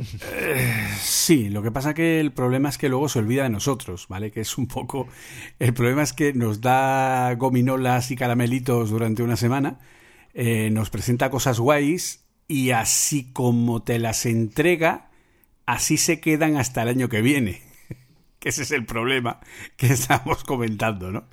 Que bueno, es un poco la, la no la, parte menos bonita, ¿no? Yo creo que, pero bueno, eh, creo que Apple en esto está empezando a evolucionar, ¿vale? No podemos olvidar que este año el evento que van a hacer presencial, que no es más que un evento en el que va a ir determinada gente a la que han invitado, más eh, algunos de los ganadores de este Swift Student Challenge, que por cierto, este año no solo han regalado la sudadera, la bolsa, etcétera, sino también unos AirPods Pro, ¿vale? A los ganadores del son ganadores que han presentado una experiencia Playground, una aplicación hecha con Swift Playgrounds en Swift UI con la versión 4 y que eh, permite hacer una experiencia de aplicación, ¿vale? De algún tipo que tenga al menos tres minutos de duración, ¿vale? O hasta dos, desde dos a tres minutos de duración, ¿vale? Para enseñar un poco, pues como una prueba conceptual, ¿no? Por decirlo de alguna manera.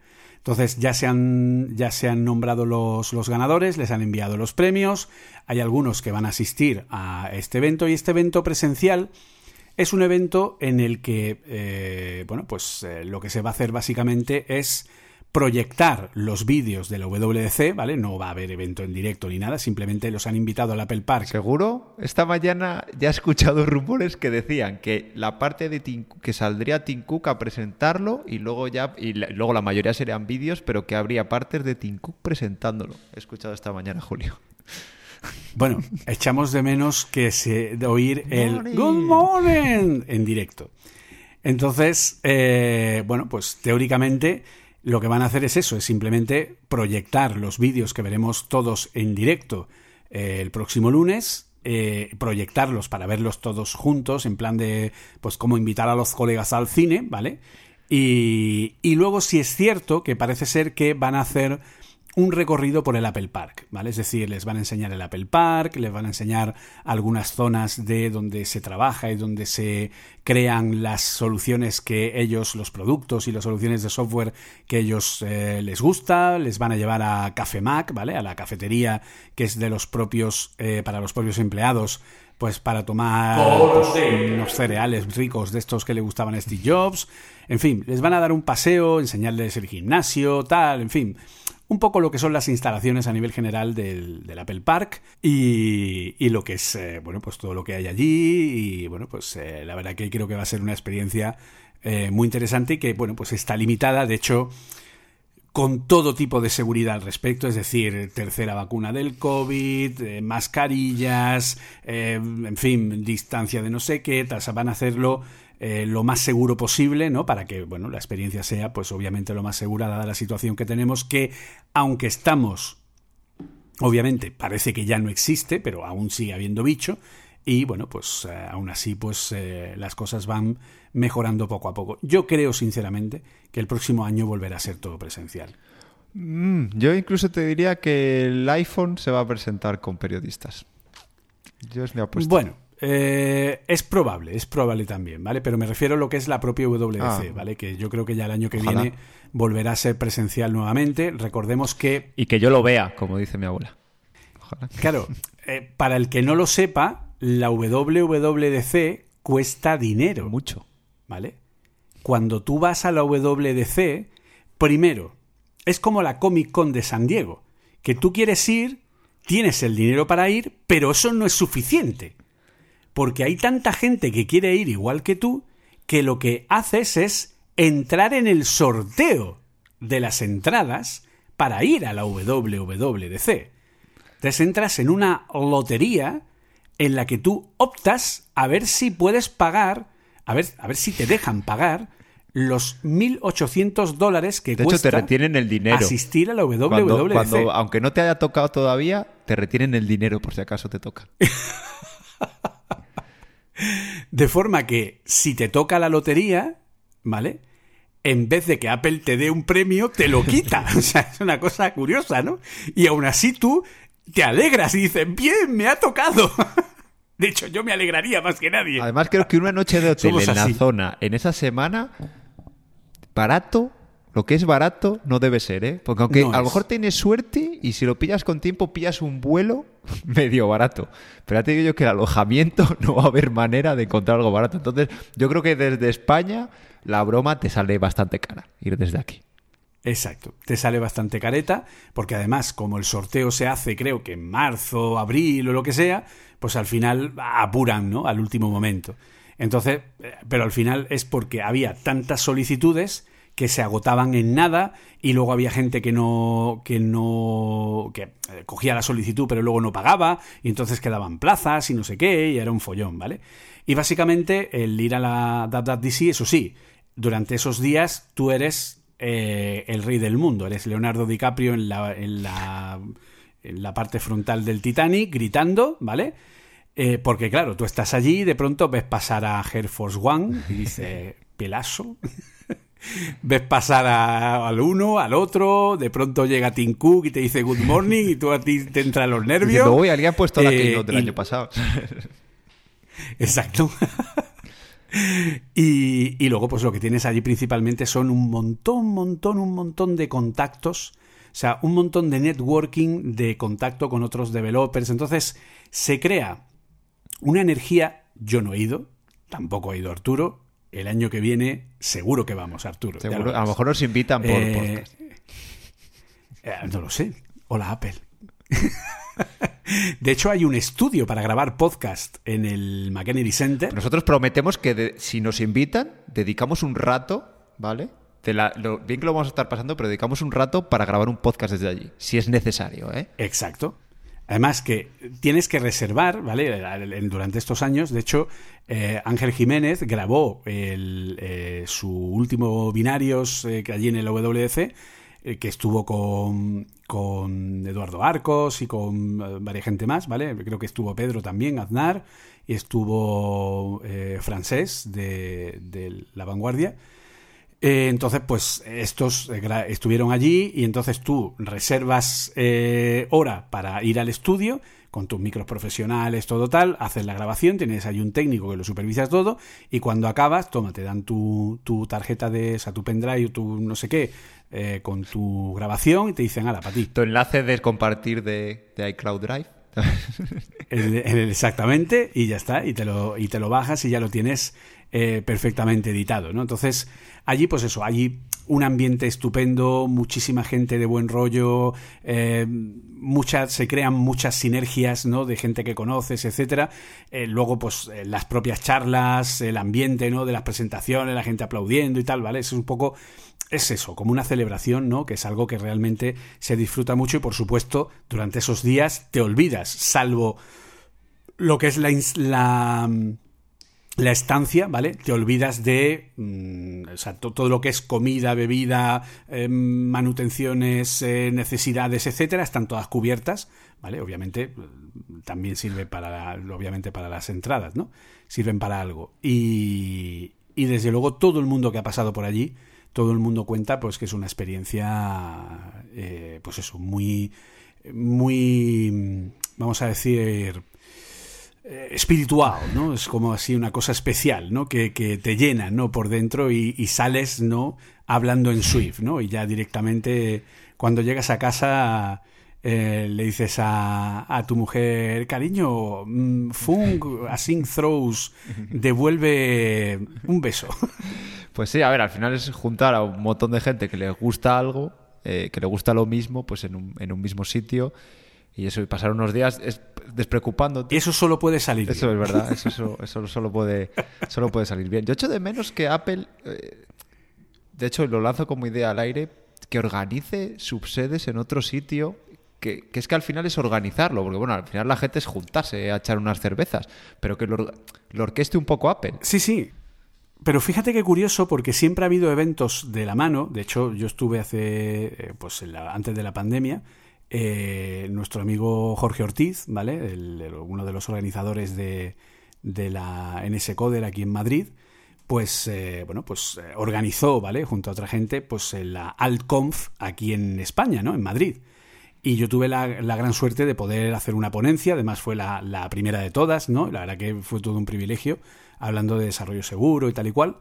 Y, bueno, pues eh, este evento pues eh, son eh, las AltConf, ¿no? Son eventos que suceden a la vez que la WC, pues como una especie de eventos alternativos. Hace unos años hubo una polémica porque Apple prohibió que esas conferencias alternativas pudieran emitir o ver el evento en directo, porque Apple quería controlar totalmente el mensaje y el momento en el que se daba el mensaje. Sin embargo, este año la propia Apple está publicitando a esas otras conferencias, ¿vale? Porque ha entendido que son parte de la comunidad y que tiene que hacerlo junto a ellos. Y de hecho, una de lo que iba a comentar antes es que Apple este año inaugura el Developer Center, inaugura un centro de desarrolladores en el Apple Park, que no sabemos para qué servirá o cuál será su objetivo.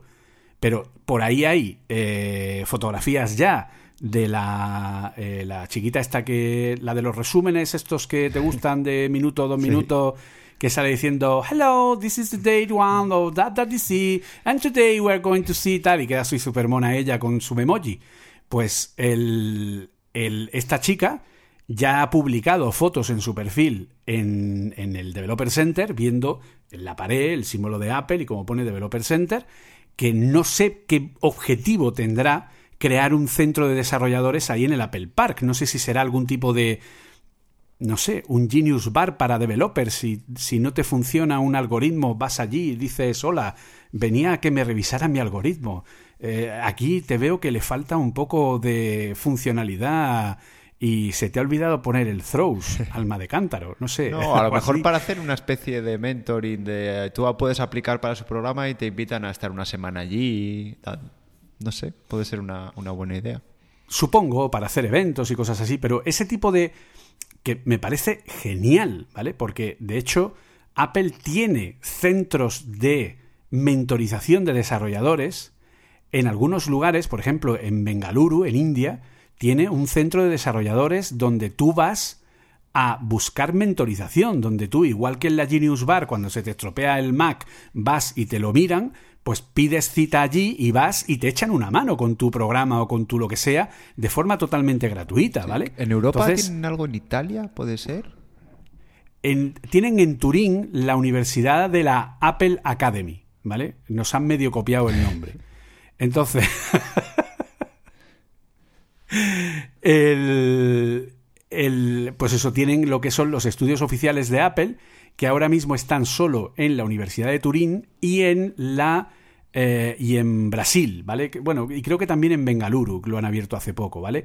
Hay tres Apple Academies, ¿vale? De, de, que tienen unos estudios reglados de desarrollo en el que tú no tienes que pagar la carrera, tú optas y entonces te dan una beca completa para hacer los estudios durante todo ese año. Tú solo tienes que pagar tu estancia y manutención, ¿vale? Pero los estudios te los paga la propia Apple. Y te da un MacBook, un iPhone y un iPad, ¿vale? Para que puedas hacer esa carrera y son tuyos en propiedad. Lo que pasa que solamente salen, creo que son 400 plazas al año, me parece. Y claro, tienes que optar, hacer una, esas entrevistas personalizadas, que vean tu perfil, que realmente vean que, eres alguien que lo va a aprovechar, etcétera, etcétera, ¿vale? Sí, sí. Pero esto solo lo hacen por ahora en Turín, en Bengaluru y en Brasil.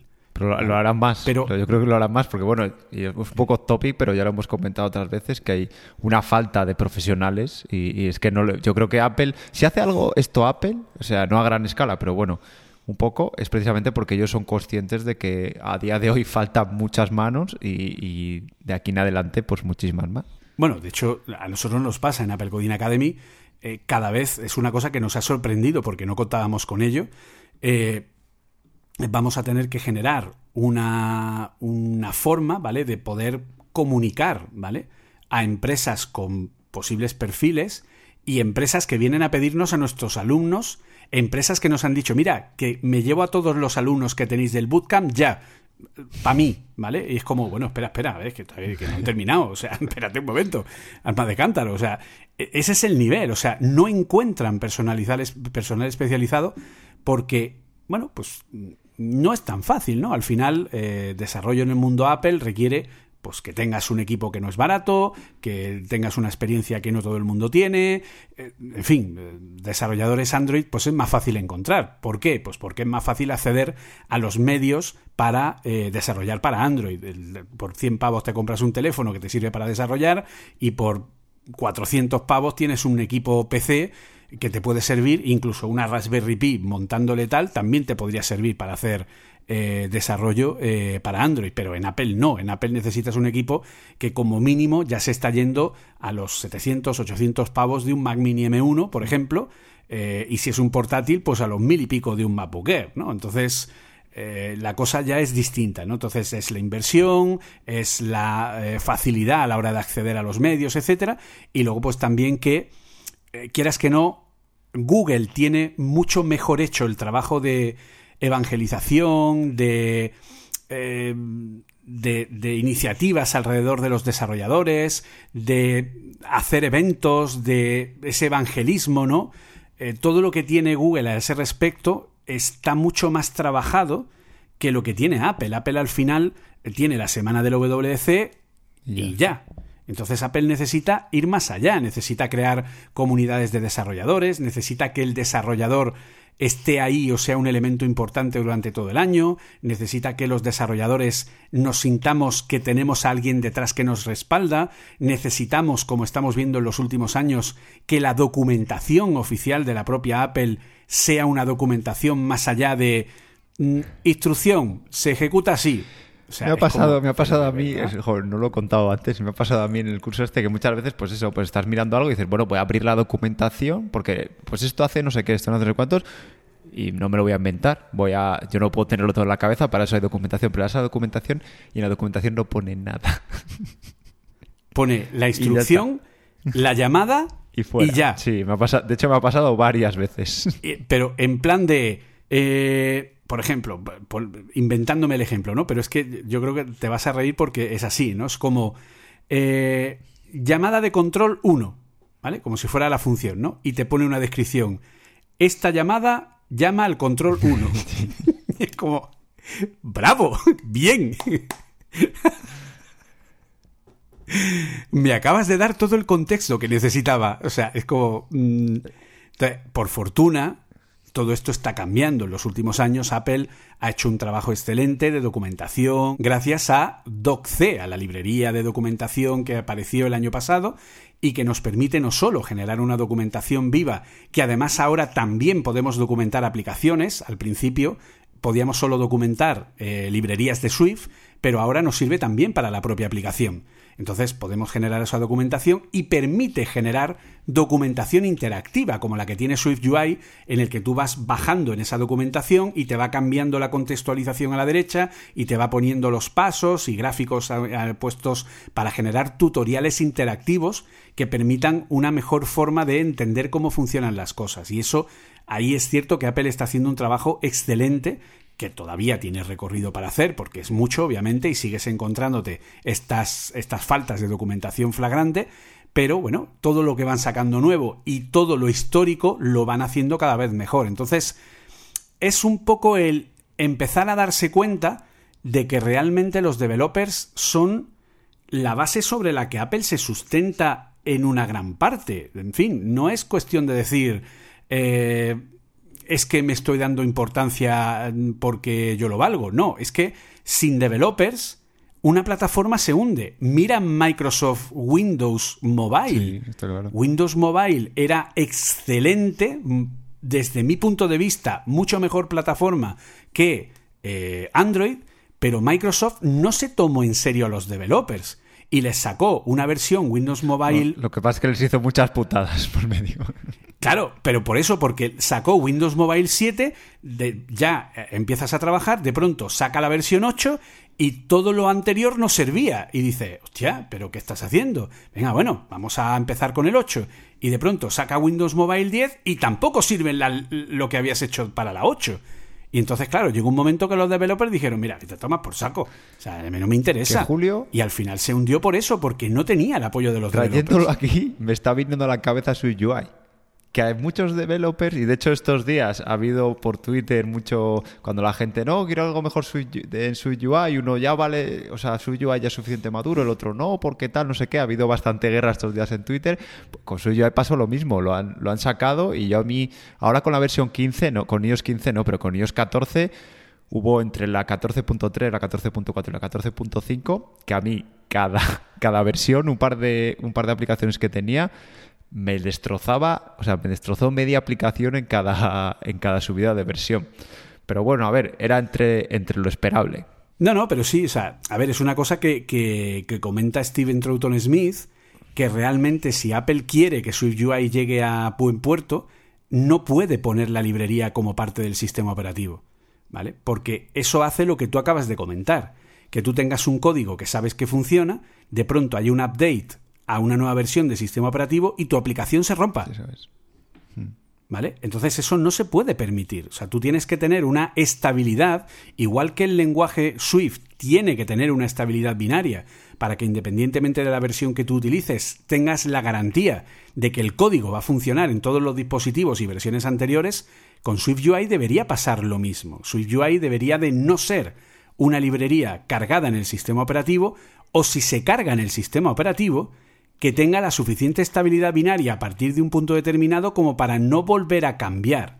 ¿Vale? Sí, sí, sí, sí. ¿De acuerdo? Sino que sea una librería estable como lo es Swift, como librería de lenguaje. Y si no, poner la librería Swift UI como componente dentro de las aplicaciones y punto. ¿Vale? Pues creo que voy a abrir el primer melón, que me lo has, me lo has, puesto, me lo has puesto votando. El, el lema o el leitmotiv de la WWDC. Oh, Dios. Bueno, el tercero. Bueno, es verdad, que ha ¿De ido, cambiando. Es el tercero ya, porque empezamos con el... eh, ¿Qué era? Lo de... Eh, Swift, Swiftly Ah, Approach. Ese es el segundo. El Swiftly. Approaching fue el segundo. Y el primero, que era el del logo de, de Swift, ahora no me acuerdo cuál era, pero también era otra era otra palabra. Ah, era lo de lo de ah, call to Eso, code, call to la code. llamada al código, ¿vale? Que ese fue el primero que sacaron. Cuando anunciaron la WWDC era llamada al código, call to code, ¿no? Y era como, wow, qué guay.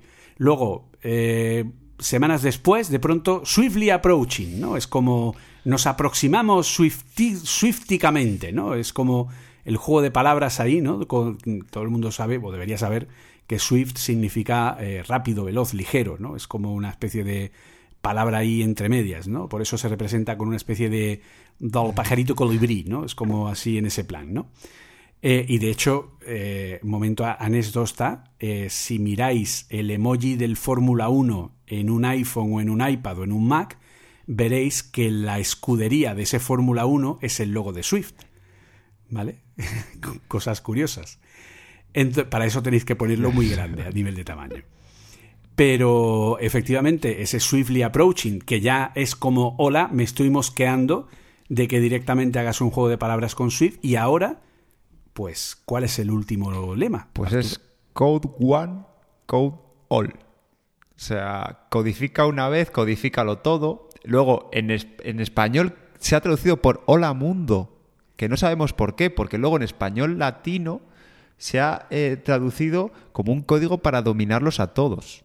O sea, eh, que, es, que va más o menos en línea con lo que pensamos cuando salió, cuando salió en español. Y yo, seguro que tú tienes algo más que comentar acerca, acerca de esto, Julio, pero por ahí empecé a hacer cábalas y también lo escucho por otra gente, en que precisamente Swift UI pudiera hacerse open source y servir como framework de desarrollo de interfaces, luego se engancha a otros frameworks y entonces te puede servir para hacer aplicaciones para iPhone, aplicaciones, qué sé yo, para Android, un render para hacer webs, pero claro, esto pasaría por lo que decimos, por hacer Swiss UI como framework independiente de eh, independiente del El sistema. sistema. No sé qué opinas. Yo tengo mis cábalas, pero no sé qué opinas tú, Julio. Te iba a cantar una canción. Esa que dice, en un país multicolor. Uf, a ver. Eh, vamos a ver.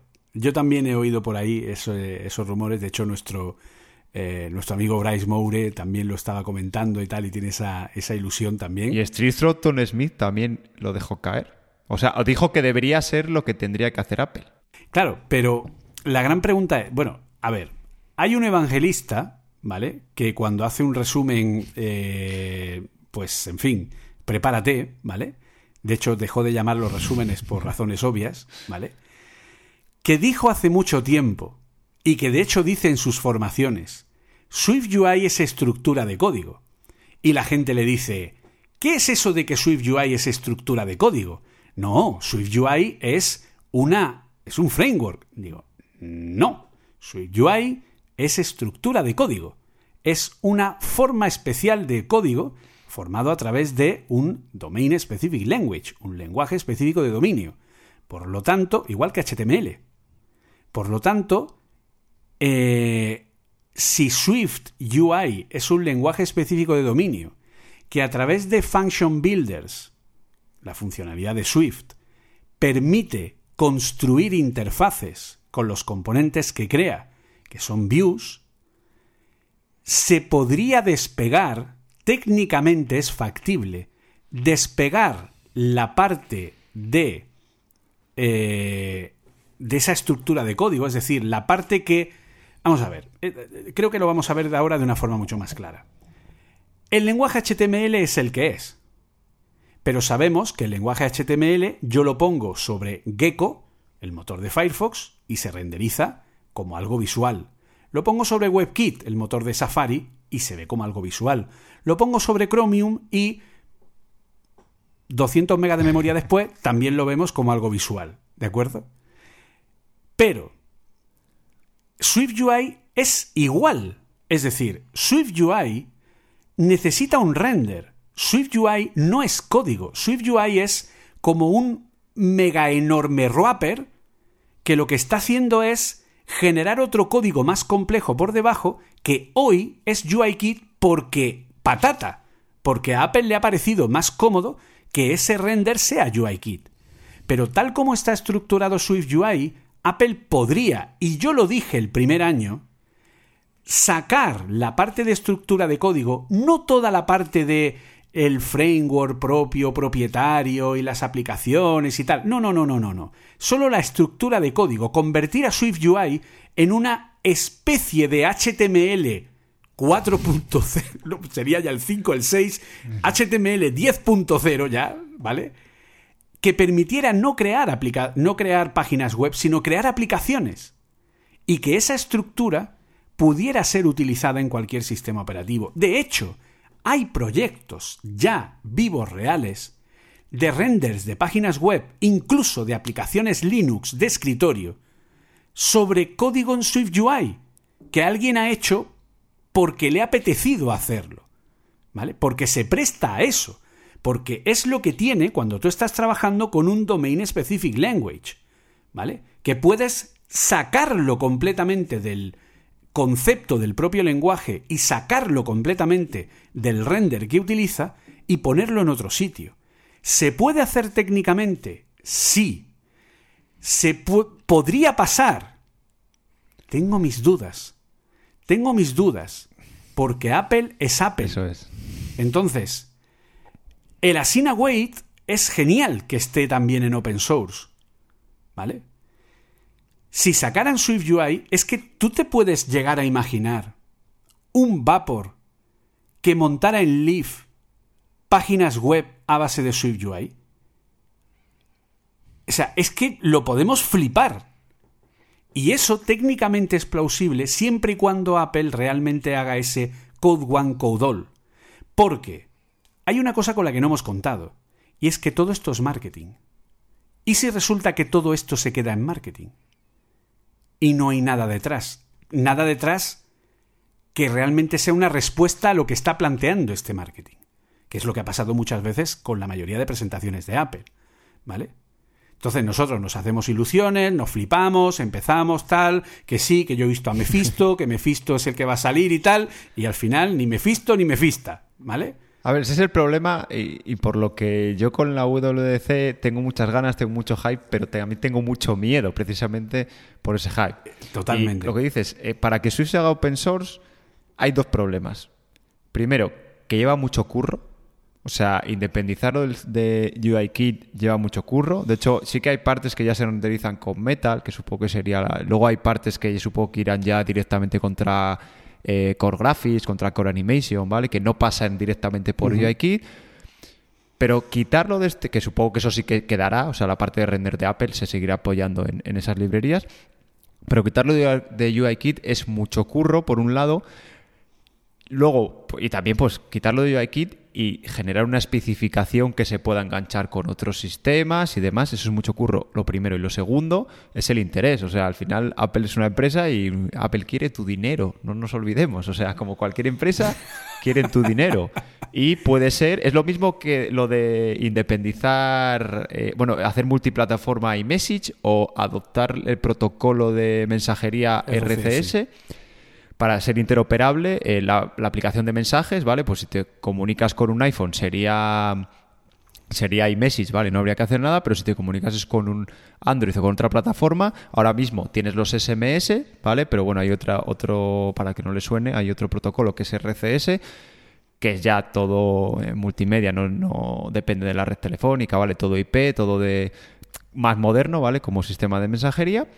Y eh, de hecho, eh, Google en su conferencia, en la última I.O., dijo como que. No dijo Apple exactamente, pero dijo que deberían adoptarlo los demás, ¿vale? Haciendo un poco de referencia a que Apple debería hacer eso interoperable. Pero ¿por qué no lo hizo Apple? Y eso salió publicado. Hubo correos entre directivos de, Apple en los que decían que no, porque eso haría que mucho, o sea, que había muchos usuarios, sobre todo en Estados Unidos, que se compraban un iPhone por no quedarse fuera de los grupos de iMessage. ¿Vale? Era un motivo que hacía la gente decantarse por un iPhone en vez de por un, por un teléfono Android. Entonces, claro, esto de Swift UI tiene más implicaciones, ¿eh? porque no, es, eh, no está tan constreñido a una aplicación de mensajería, ¿vale? Sino que tiene mucho más thinking, mucho más, eh, muchas más implicaciones. Y no sé si haciendo números le saldría bien a Apple o le saldría mal. No tengo ni idea. A nosotros los desarrolladores nos encantaría, porque yo bueno, yo ya mi, página web la tengo hecha con algo similar, ¿vale? No es UI, pero es un framework muy parecido. De hecho, eh, ya las nuevas... que, usa los constructores de funciones sobre los que está basado Eso, los Nuevos, las nuevas partes las estoy haciendo... De hecho, la anotación antes no era igual que la de UI, pero la nueva parte, el... Eh, no me sale el nombre del chico. Eh, John Sandel creó una, nueva, una nueva versión de su librería Plot que tiene la misma notación que, que UI, con lo cual es muy parecido, ¿vale? Pero, por ejemplo, me, me obligas a saberme, porque los tipos eh, no son text, no son VStack y eso, sino que son realmente los tipos luego de los de las claves que se utilizan en, en HTML, de los tags que se utilizan en, HTML, y me obliga a aprenderme HTML. Pero si no tuviera que hacer ese paso, cualquier desarrollador de Swift podría hacerse una pequeña, su aplicación para iOS, para, para MacOS, para iPadOS, para WatchOS, para el Apple TV y otro melón para luego para las nuevas aplicaciones de realidad aumentada utilizando Reality OS. aumentando. Eh, bueno, es verdad que está, está registrado además. Eh, está registrado. Eh, utilizando la misma librería de construcción que sería SwiftUI e incluso luego podría hacerse la homóloga de Android prácticamente con lo mismo, con pocos cambios. O eh, una pequeña web para publicitarla o incluso, si ya enganchas esto con JavaScript, ya te podrías hacer una web app también con, con su UI. Básicamente, o sea, técnicamente es posible. El resto están dando este camino. Flutter, pues está cada día consiguiendo más adeptos. Eh, Kotlin tiene una parte nativa que por ahora permite generar un modelo compartido entre Android y iOS, ¿vale? La parte de interfaz todavía no, obviamente, pero es capaz de generar un modelo compartido entre, entre una aplicación de Apple y una aplicación de Android. Y bueno, pues al final la gente quiere tener una solución para dominarlos a todos, efectivamente. Si aquí Apple está hablando de un código para dominarlos a todos, cuando aún ellos no han sido capaces de hacerlo con su propia plataforma, porque recordemos, por ejemplo, que el Mac en SwiftUI era el pequeño, el pequeño maltratado, ¿no? En iOS 15, o sea, perdón, en MacOS Monterrey se mejoró algo, pero tampoco fue una locura, ¿de acuerdo? Entonces, eh, en fin, yo, si se refieren a que tú haces un código con SwiftUI y que ahora ya por fin poniendo los pies en la tierra, de alguna manera, ¿no? Es decir, vamos a olvidarnos de que Apple fuera mágica, ¿vale? Y que ese momento de código abierto de Swift eh, fuera un momento provocado por Chris Lander, pero Apple no tiene intención de hacerlo, sería una pena, ¿vale? Sería una pena, creo que Apple podría conseguir algo muy, muy grande si hiciera el poder poner Swift UI de código abierto, pero vamos a intentar irnos a la Apple más empresarial, ¿vale? A la que nunca haría ese tipo de cosas. Y vamos a suponer que ese Code One Code All sea porque ahora ya por fin vamos a ver una versión de Swift UI estable a nivel binario, que no va a cambiar a partir de ahora igual que Swift, que ya va a ser como la versión final de propio Swift UI, con una especificación cerrada en la que no va a haber, eh, en la que, bueno, pues ya digamos que se va a cerrar el propio, la propia librería, como en su día se cerró UIKit, y perfectamente, ¿vale? Entonces, que en ese sentido ya tengamos una versión final de SwiftUI que nos permita generar con un único código de una manera mucho más flexible una única aplicación con componentes compartidos de una forma que realmente no necesite retocar tanto. Porque hoy día ya se puede hacer una aplicación SwiftUI multiplataforma para el Mac, para el iPad, para el iPhone, para el Apple Watch y para el Apple TV pero tienes diferencias que te obligan a tocar un poco aquí, a tocar un poco allí, a mover esto, a mover lo otro, que hayan conseguido una homogeneización de todas las eh, librerías alrededor de SwiftUI, que todas ellas funcionen por igual. Es decir, mi teoría, ¿vale? Mi teoría es que Apple ha refactorizado la gran mayoría de las librerías de sistema de Objective-C a SwiftUI. O las ha refactorizado o las ha o les ha puesto un wrapper lo suficientemente inteligente como para que funcione de una manera mucho más práctica de cara a Swift, ¿vale? Yo hoy día no puedo entender que para manejar la cartera de certificados tenga que estar pasando, eh, o sea, haciendo uso de arrays de Uint 8, pasándoles el ampersand para el unsafe mutable row pointer. Mira, vete a tomar por saco, ¿vale? Directamente. No puedo entender, ¿vale? Que si yo quiero coger y hacer uso de, eh, bueno, en este caso, eh, pongo el ejemplo, ¿vale? Si yo quiero hacer uso criptográfico, tengo una librería CryptoKit nativa en Swift que es una maravilla, ¿vale? Entonces, ¿por qué Apple ha sido capaz de crear una librería como CryptoKit nativa en Swift, que te da una solución de criptografía excelente, mejor que ninguna, y que te permite cifrar datos en dos líneas de código. Y sin embargo, cuando me tengo que pelear con tratamiento de imágenes con Core Image, cuando me tengo que pelear con la cartera de certificados, cuando me tengo que pelear con la gestión de certificados, ¿tú sabes la cantidad de líneas que hay que poner en un código para hacer un Authentication Challenge para comprobar un SSL pinning? Para comprobar que el certificado que te viene en la solicitud SSL es el mismo que tú ya tienes público en la aplicación para verificar la seguridad. Es que es un es una vergüenza, porque tienes que estar haciendo compensaciones de valores y tal, y LEDs subrayados porque no te interesa el estatus que te devuelve, y recoges un valor que es CF Dictionary, pero lo tienes que castear al tipo SEC certificate y luego hacer un SEC certificate copy data para que coja el dato de, C y se lo lleve a su... Venga, hombre, y vas a la toma por saco, hombre. Es ¿eh? que eso... O sea, no tiene sentido en el año 2022 que estemos con estos colores. Es que eso, a ver, a mí me pasa algo mucho más sencillo. Cuando de repente utilizo alguna, alguna estructura, alguna clase, Hoy algún estoy tipo... un poco hater, ¿no? Será, me da Te estás viniendo arriba al final ahora, ¿eh? Sí, sí. Eh, yo cuando utilizo, cuando empiezo a escribir, es que además me está entrando hasta un escalofrío, cuando empiezo a escribir un tipo que empieza por NS, cuando hago, me entra como un escalofrío. Hostia, es que la enorme cantidad de constantes que hay ahí. Cuando empiezo con NS me da, de hecho el otro día estuve haciendo el, layouts composicionales y tal, y también cuando escribía NS decía, esto bueno, justo los libraries eh, composicionales son de hace poco, ¿vale? Pero cuando escribo NS me da la sensación de que hay un tío que hace 30 años ya escribía NS cuando hacía un tipo. pues casi. Por ejemplo, los, eh, los string con atributos. Ya hay una, vale, eso sí que es verdad, que ya hay una, una API nueva, ¿vale? Pero claro, el que tenga suerte de trabajar solo con iOS 15, ¿vale? Los que todavía tenemos que seguir, seguir soportando otras versiones. Los atributos de string nuevos, sí.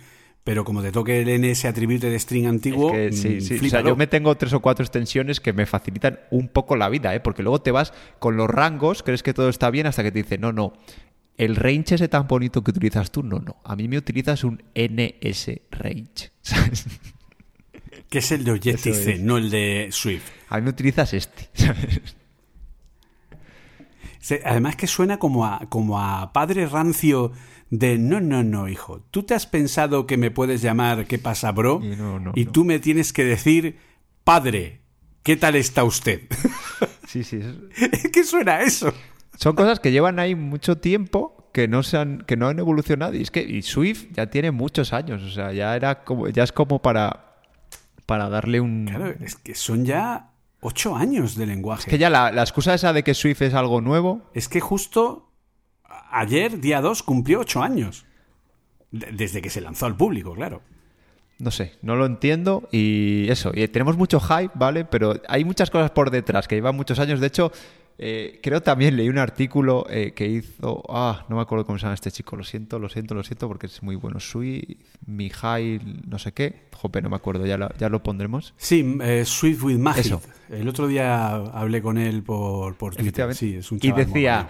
Eh, puso un artículo sobre la lista de deseos que además me la guardé en la lista de lectura. Iba rápido, no tenía tiempo, me lo guardé en la lista de lectura. Y dije, ah. Que es del año pasado. Y cuando. Y, y, algo. Y le puso uno ostras, suena como, el de, como si fuera el del año pasado. Y yo dije, ah, vale, será que se parecen.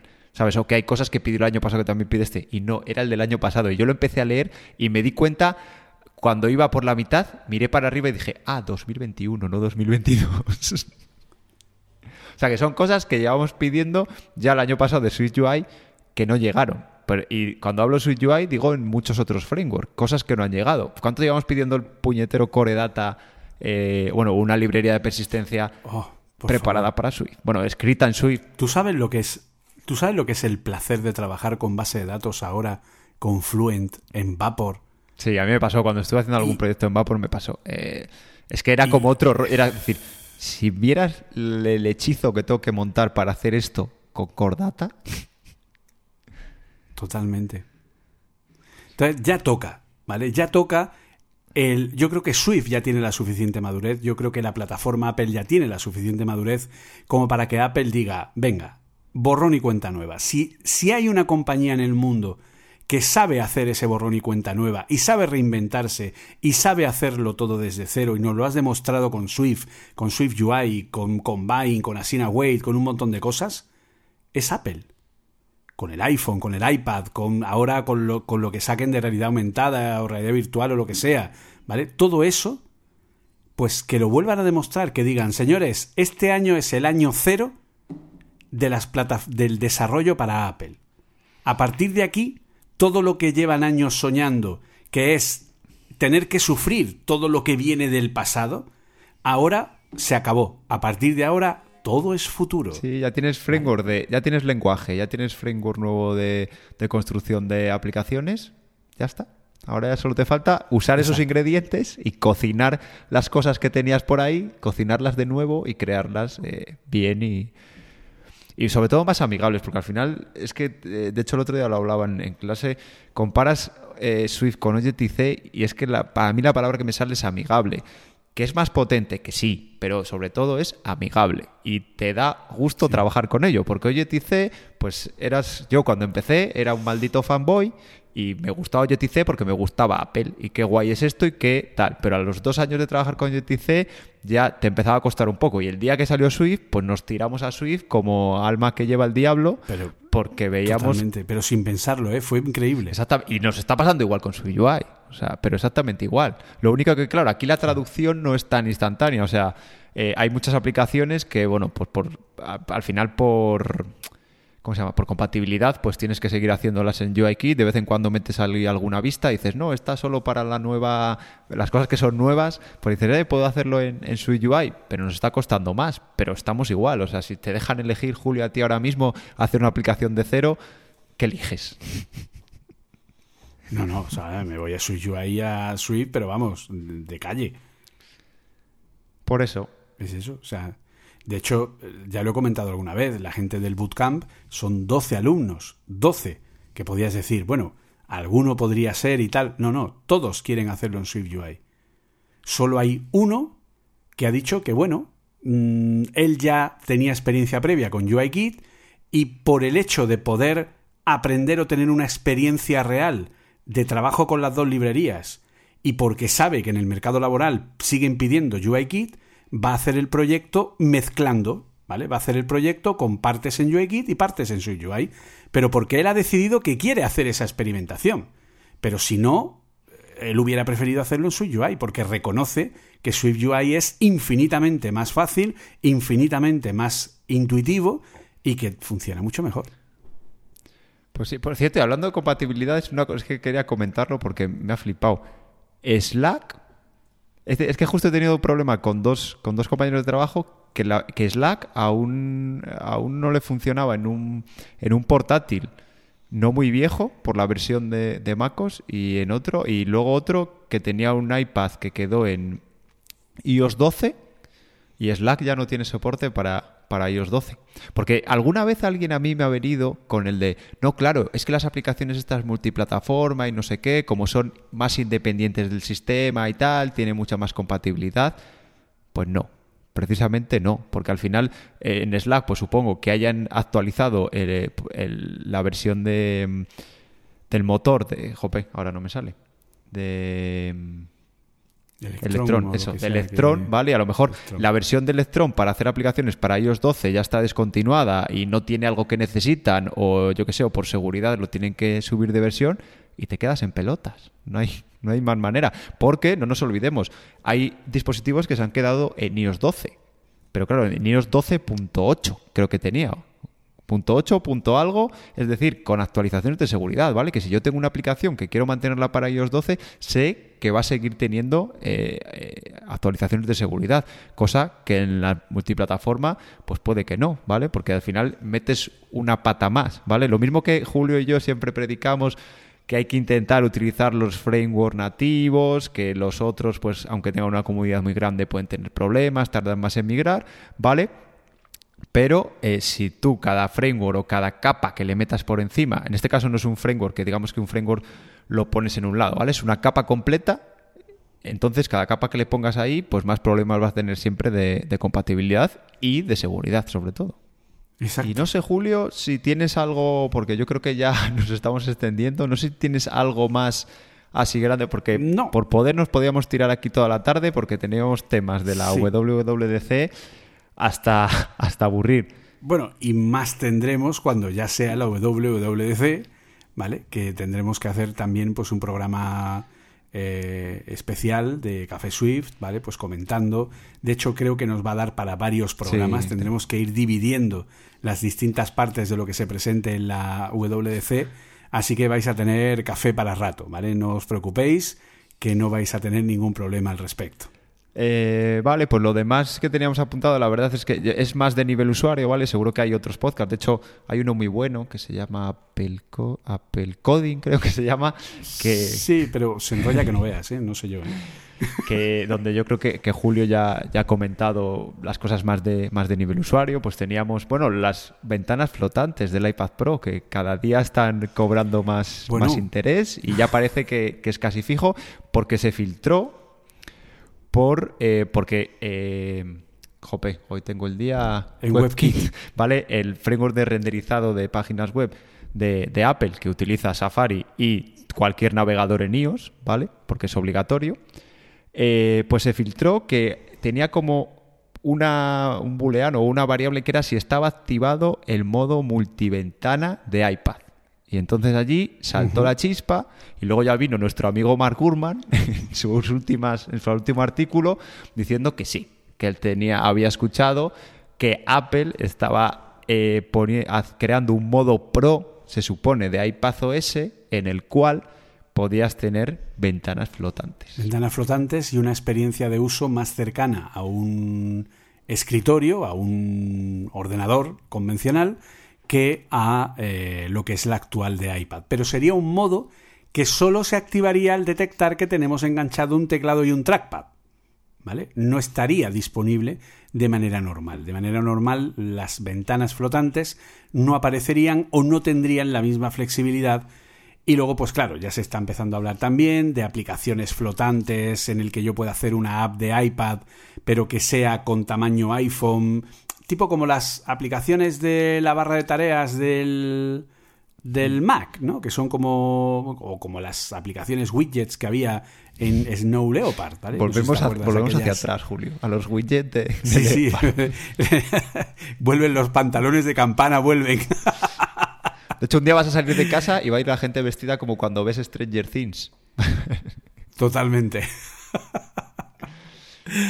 Pues ese sería el tema. Entonces, veremos a ver, veremos a ver. Yo creo que todo esto lo analizaremos eh, en su momento y bueno, pues eh, de nuevo invitaros a que os paséis por el directo de eh, primero del stream en twitch.tv barra el stream donde estaré con mis compañeros de Apple Esfera haciendo la cobertura de la Keynote, que en ese caso tendréis que tener el vídeo de la Keynote por un lado y a nosotros por el otro comentando, ¿vale? Porque no, no podemos emitir la señal de Apple, ¿vale? Porque Apple lo prohíbe en, esa, en ese primer evento. Pero eh, luego sí podremos emitir la señal de el Platform State of the Union, el mismo día 6 de junio a las 10 de la noche, un poquito antes, ¿vale? Porque obviamente abriremos el directo un poquito antes, sobre las nueve y media, diez menos cuarto, depende de el momento en el que yo salga corriendo de Webedia para volver a mi casa. Eso te iba a decir, depende de lo que tardes en cenar. Básicamente, porque yo voy a tener que terminar en Webedia, que está en el centro de. No, está en el centro-centro, está en la zona. por la zona de unos ministerios, está entre. entre la zona de unos ministerios y la zona de Alonso Martínez, ¿vale? Está ahí en medio de por Diego de León, pero por la parte de la castellana y tal, ¿vale? En Zurbano. Entonces saldré de ahí a la, cuando acabe el evento de la Keynote inaugural, eh, que sea el momento de, bueno, ha sido un placer, tal, un, abrazo chimo y tal. Cogeré el, el, coche, ya estoy intentando ver cómo puede estar mi mujer allí en el momento y tal, y recogerme para subirme al coche en marcha y tirarme ahí en plancha. Y, y luego pues llegar aquí a, a mi casa y tenerlo todo preparado para que con el último bocado del bocata de alubias con chorizo, pues pueda empezar a, emitir el... Ah, también se lleva en tu casa el bocata de alubias con chorizo. Bueno. Eh, claro, o sea, bueno, lo mismo me lo lleva al coche y me lo voy comiendo por el camino. y entonces, pues nada, estar a las nueve y media, diez menos cuarto, ¿de acuerdo? En, en twitch.tv barra Apple Coding.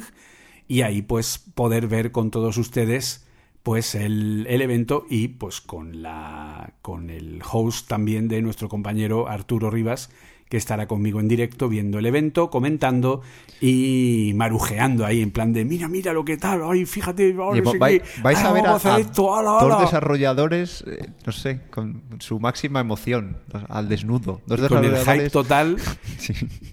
Cuando diga, mira, mira, Core Data con Sui, ¡ah! Y nos verán levantarnos y bailar y hacer la ola y tal. Si no queréis perderos esos momentos, pues ahí estaremos en, en twitch.tv barra Apple Coding. Así que os esperamos a todos ese este próximo lunes a las 10 de la noche, hora española, a las 3 de la tarde, hora en México, Distrito Federal. ¿Vale? Para la gente que nos vea desde eh, Hispanoamérica, Estados Unidos, Argentina, Chile, tenemos un montón de seguidores en Uruguay, en un montón de países, así que pues todos ellos también obviamente están invitados a este magno evento, a la Navidad de los desarrolladores.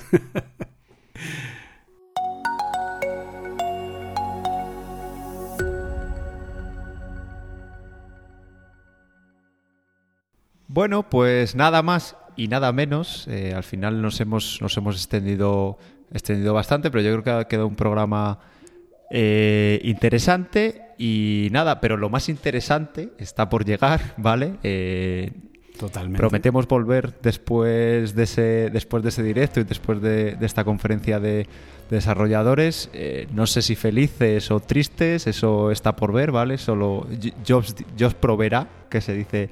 Exacto. Que se dice en estos casos. Y nada, por mi parte, agradecer enormemente a a los oyentes, ¿vale? Y además eh, me hizo especial ilusión que la gente decía, oye, ¿os pasa algo? ¿Qué tal estáis? ¿Vale? Me han llegado algunos mensajes y eso, bueno, pues hace ilusión. Prometemos no volver, bueno, prometemos intentar cuadrar nuestras agendas, ¿vale? Y, no trabajar tanto, que es al final el problema por lo que no, por lo que no podemos quedar. Exacto. Y nada, a mí podéis encontrarme en mi página web, www.arturoribas.com eh, luego la, forma más, eh, más sencilla de contactarme es en Twitter, que, ando bastante por allí. Mi Twitter es eh. Y luego también pues tengo otro podcast con un par de amiguetes que se llama Vidas Digitales. Genial. Y a mí pues ya sabéis, podéis encontrarme a través de Twitter como JCF Munoz o a Apple Coding como Apple barra baja coding.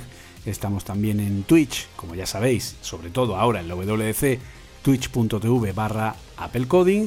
Y nada, y como siempre ya sabéis que podéis seguir a Café Swift, tanto en Twitter como arroba Café Swift con dos Fs, o también podéis escribirnos con cualquier petición, duda, sugerencia o lo que sea a nuestra cuenta cafeswift con dos Fs arroba gmail.com. Así que sí, es Gmail, no es iCloud, eh, son las cosas que tiene la tal. Así que, pues, eh, poco más. Muchísimas gracias por estar ahí, por seguirnos, por escucharnos. Y ya queda menos, Arturo, ya queda menos. Huele a Entonces, exactamente, DC. Y hasta entonces, como decimos siempre, jugad con el código. Hasta luego.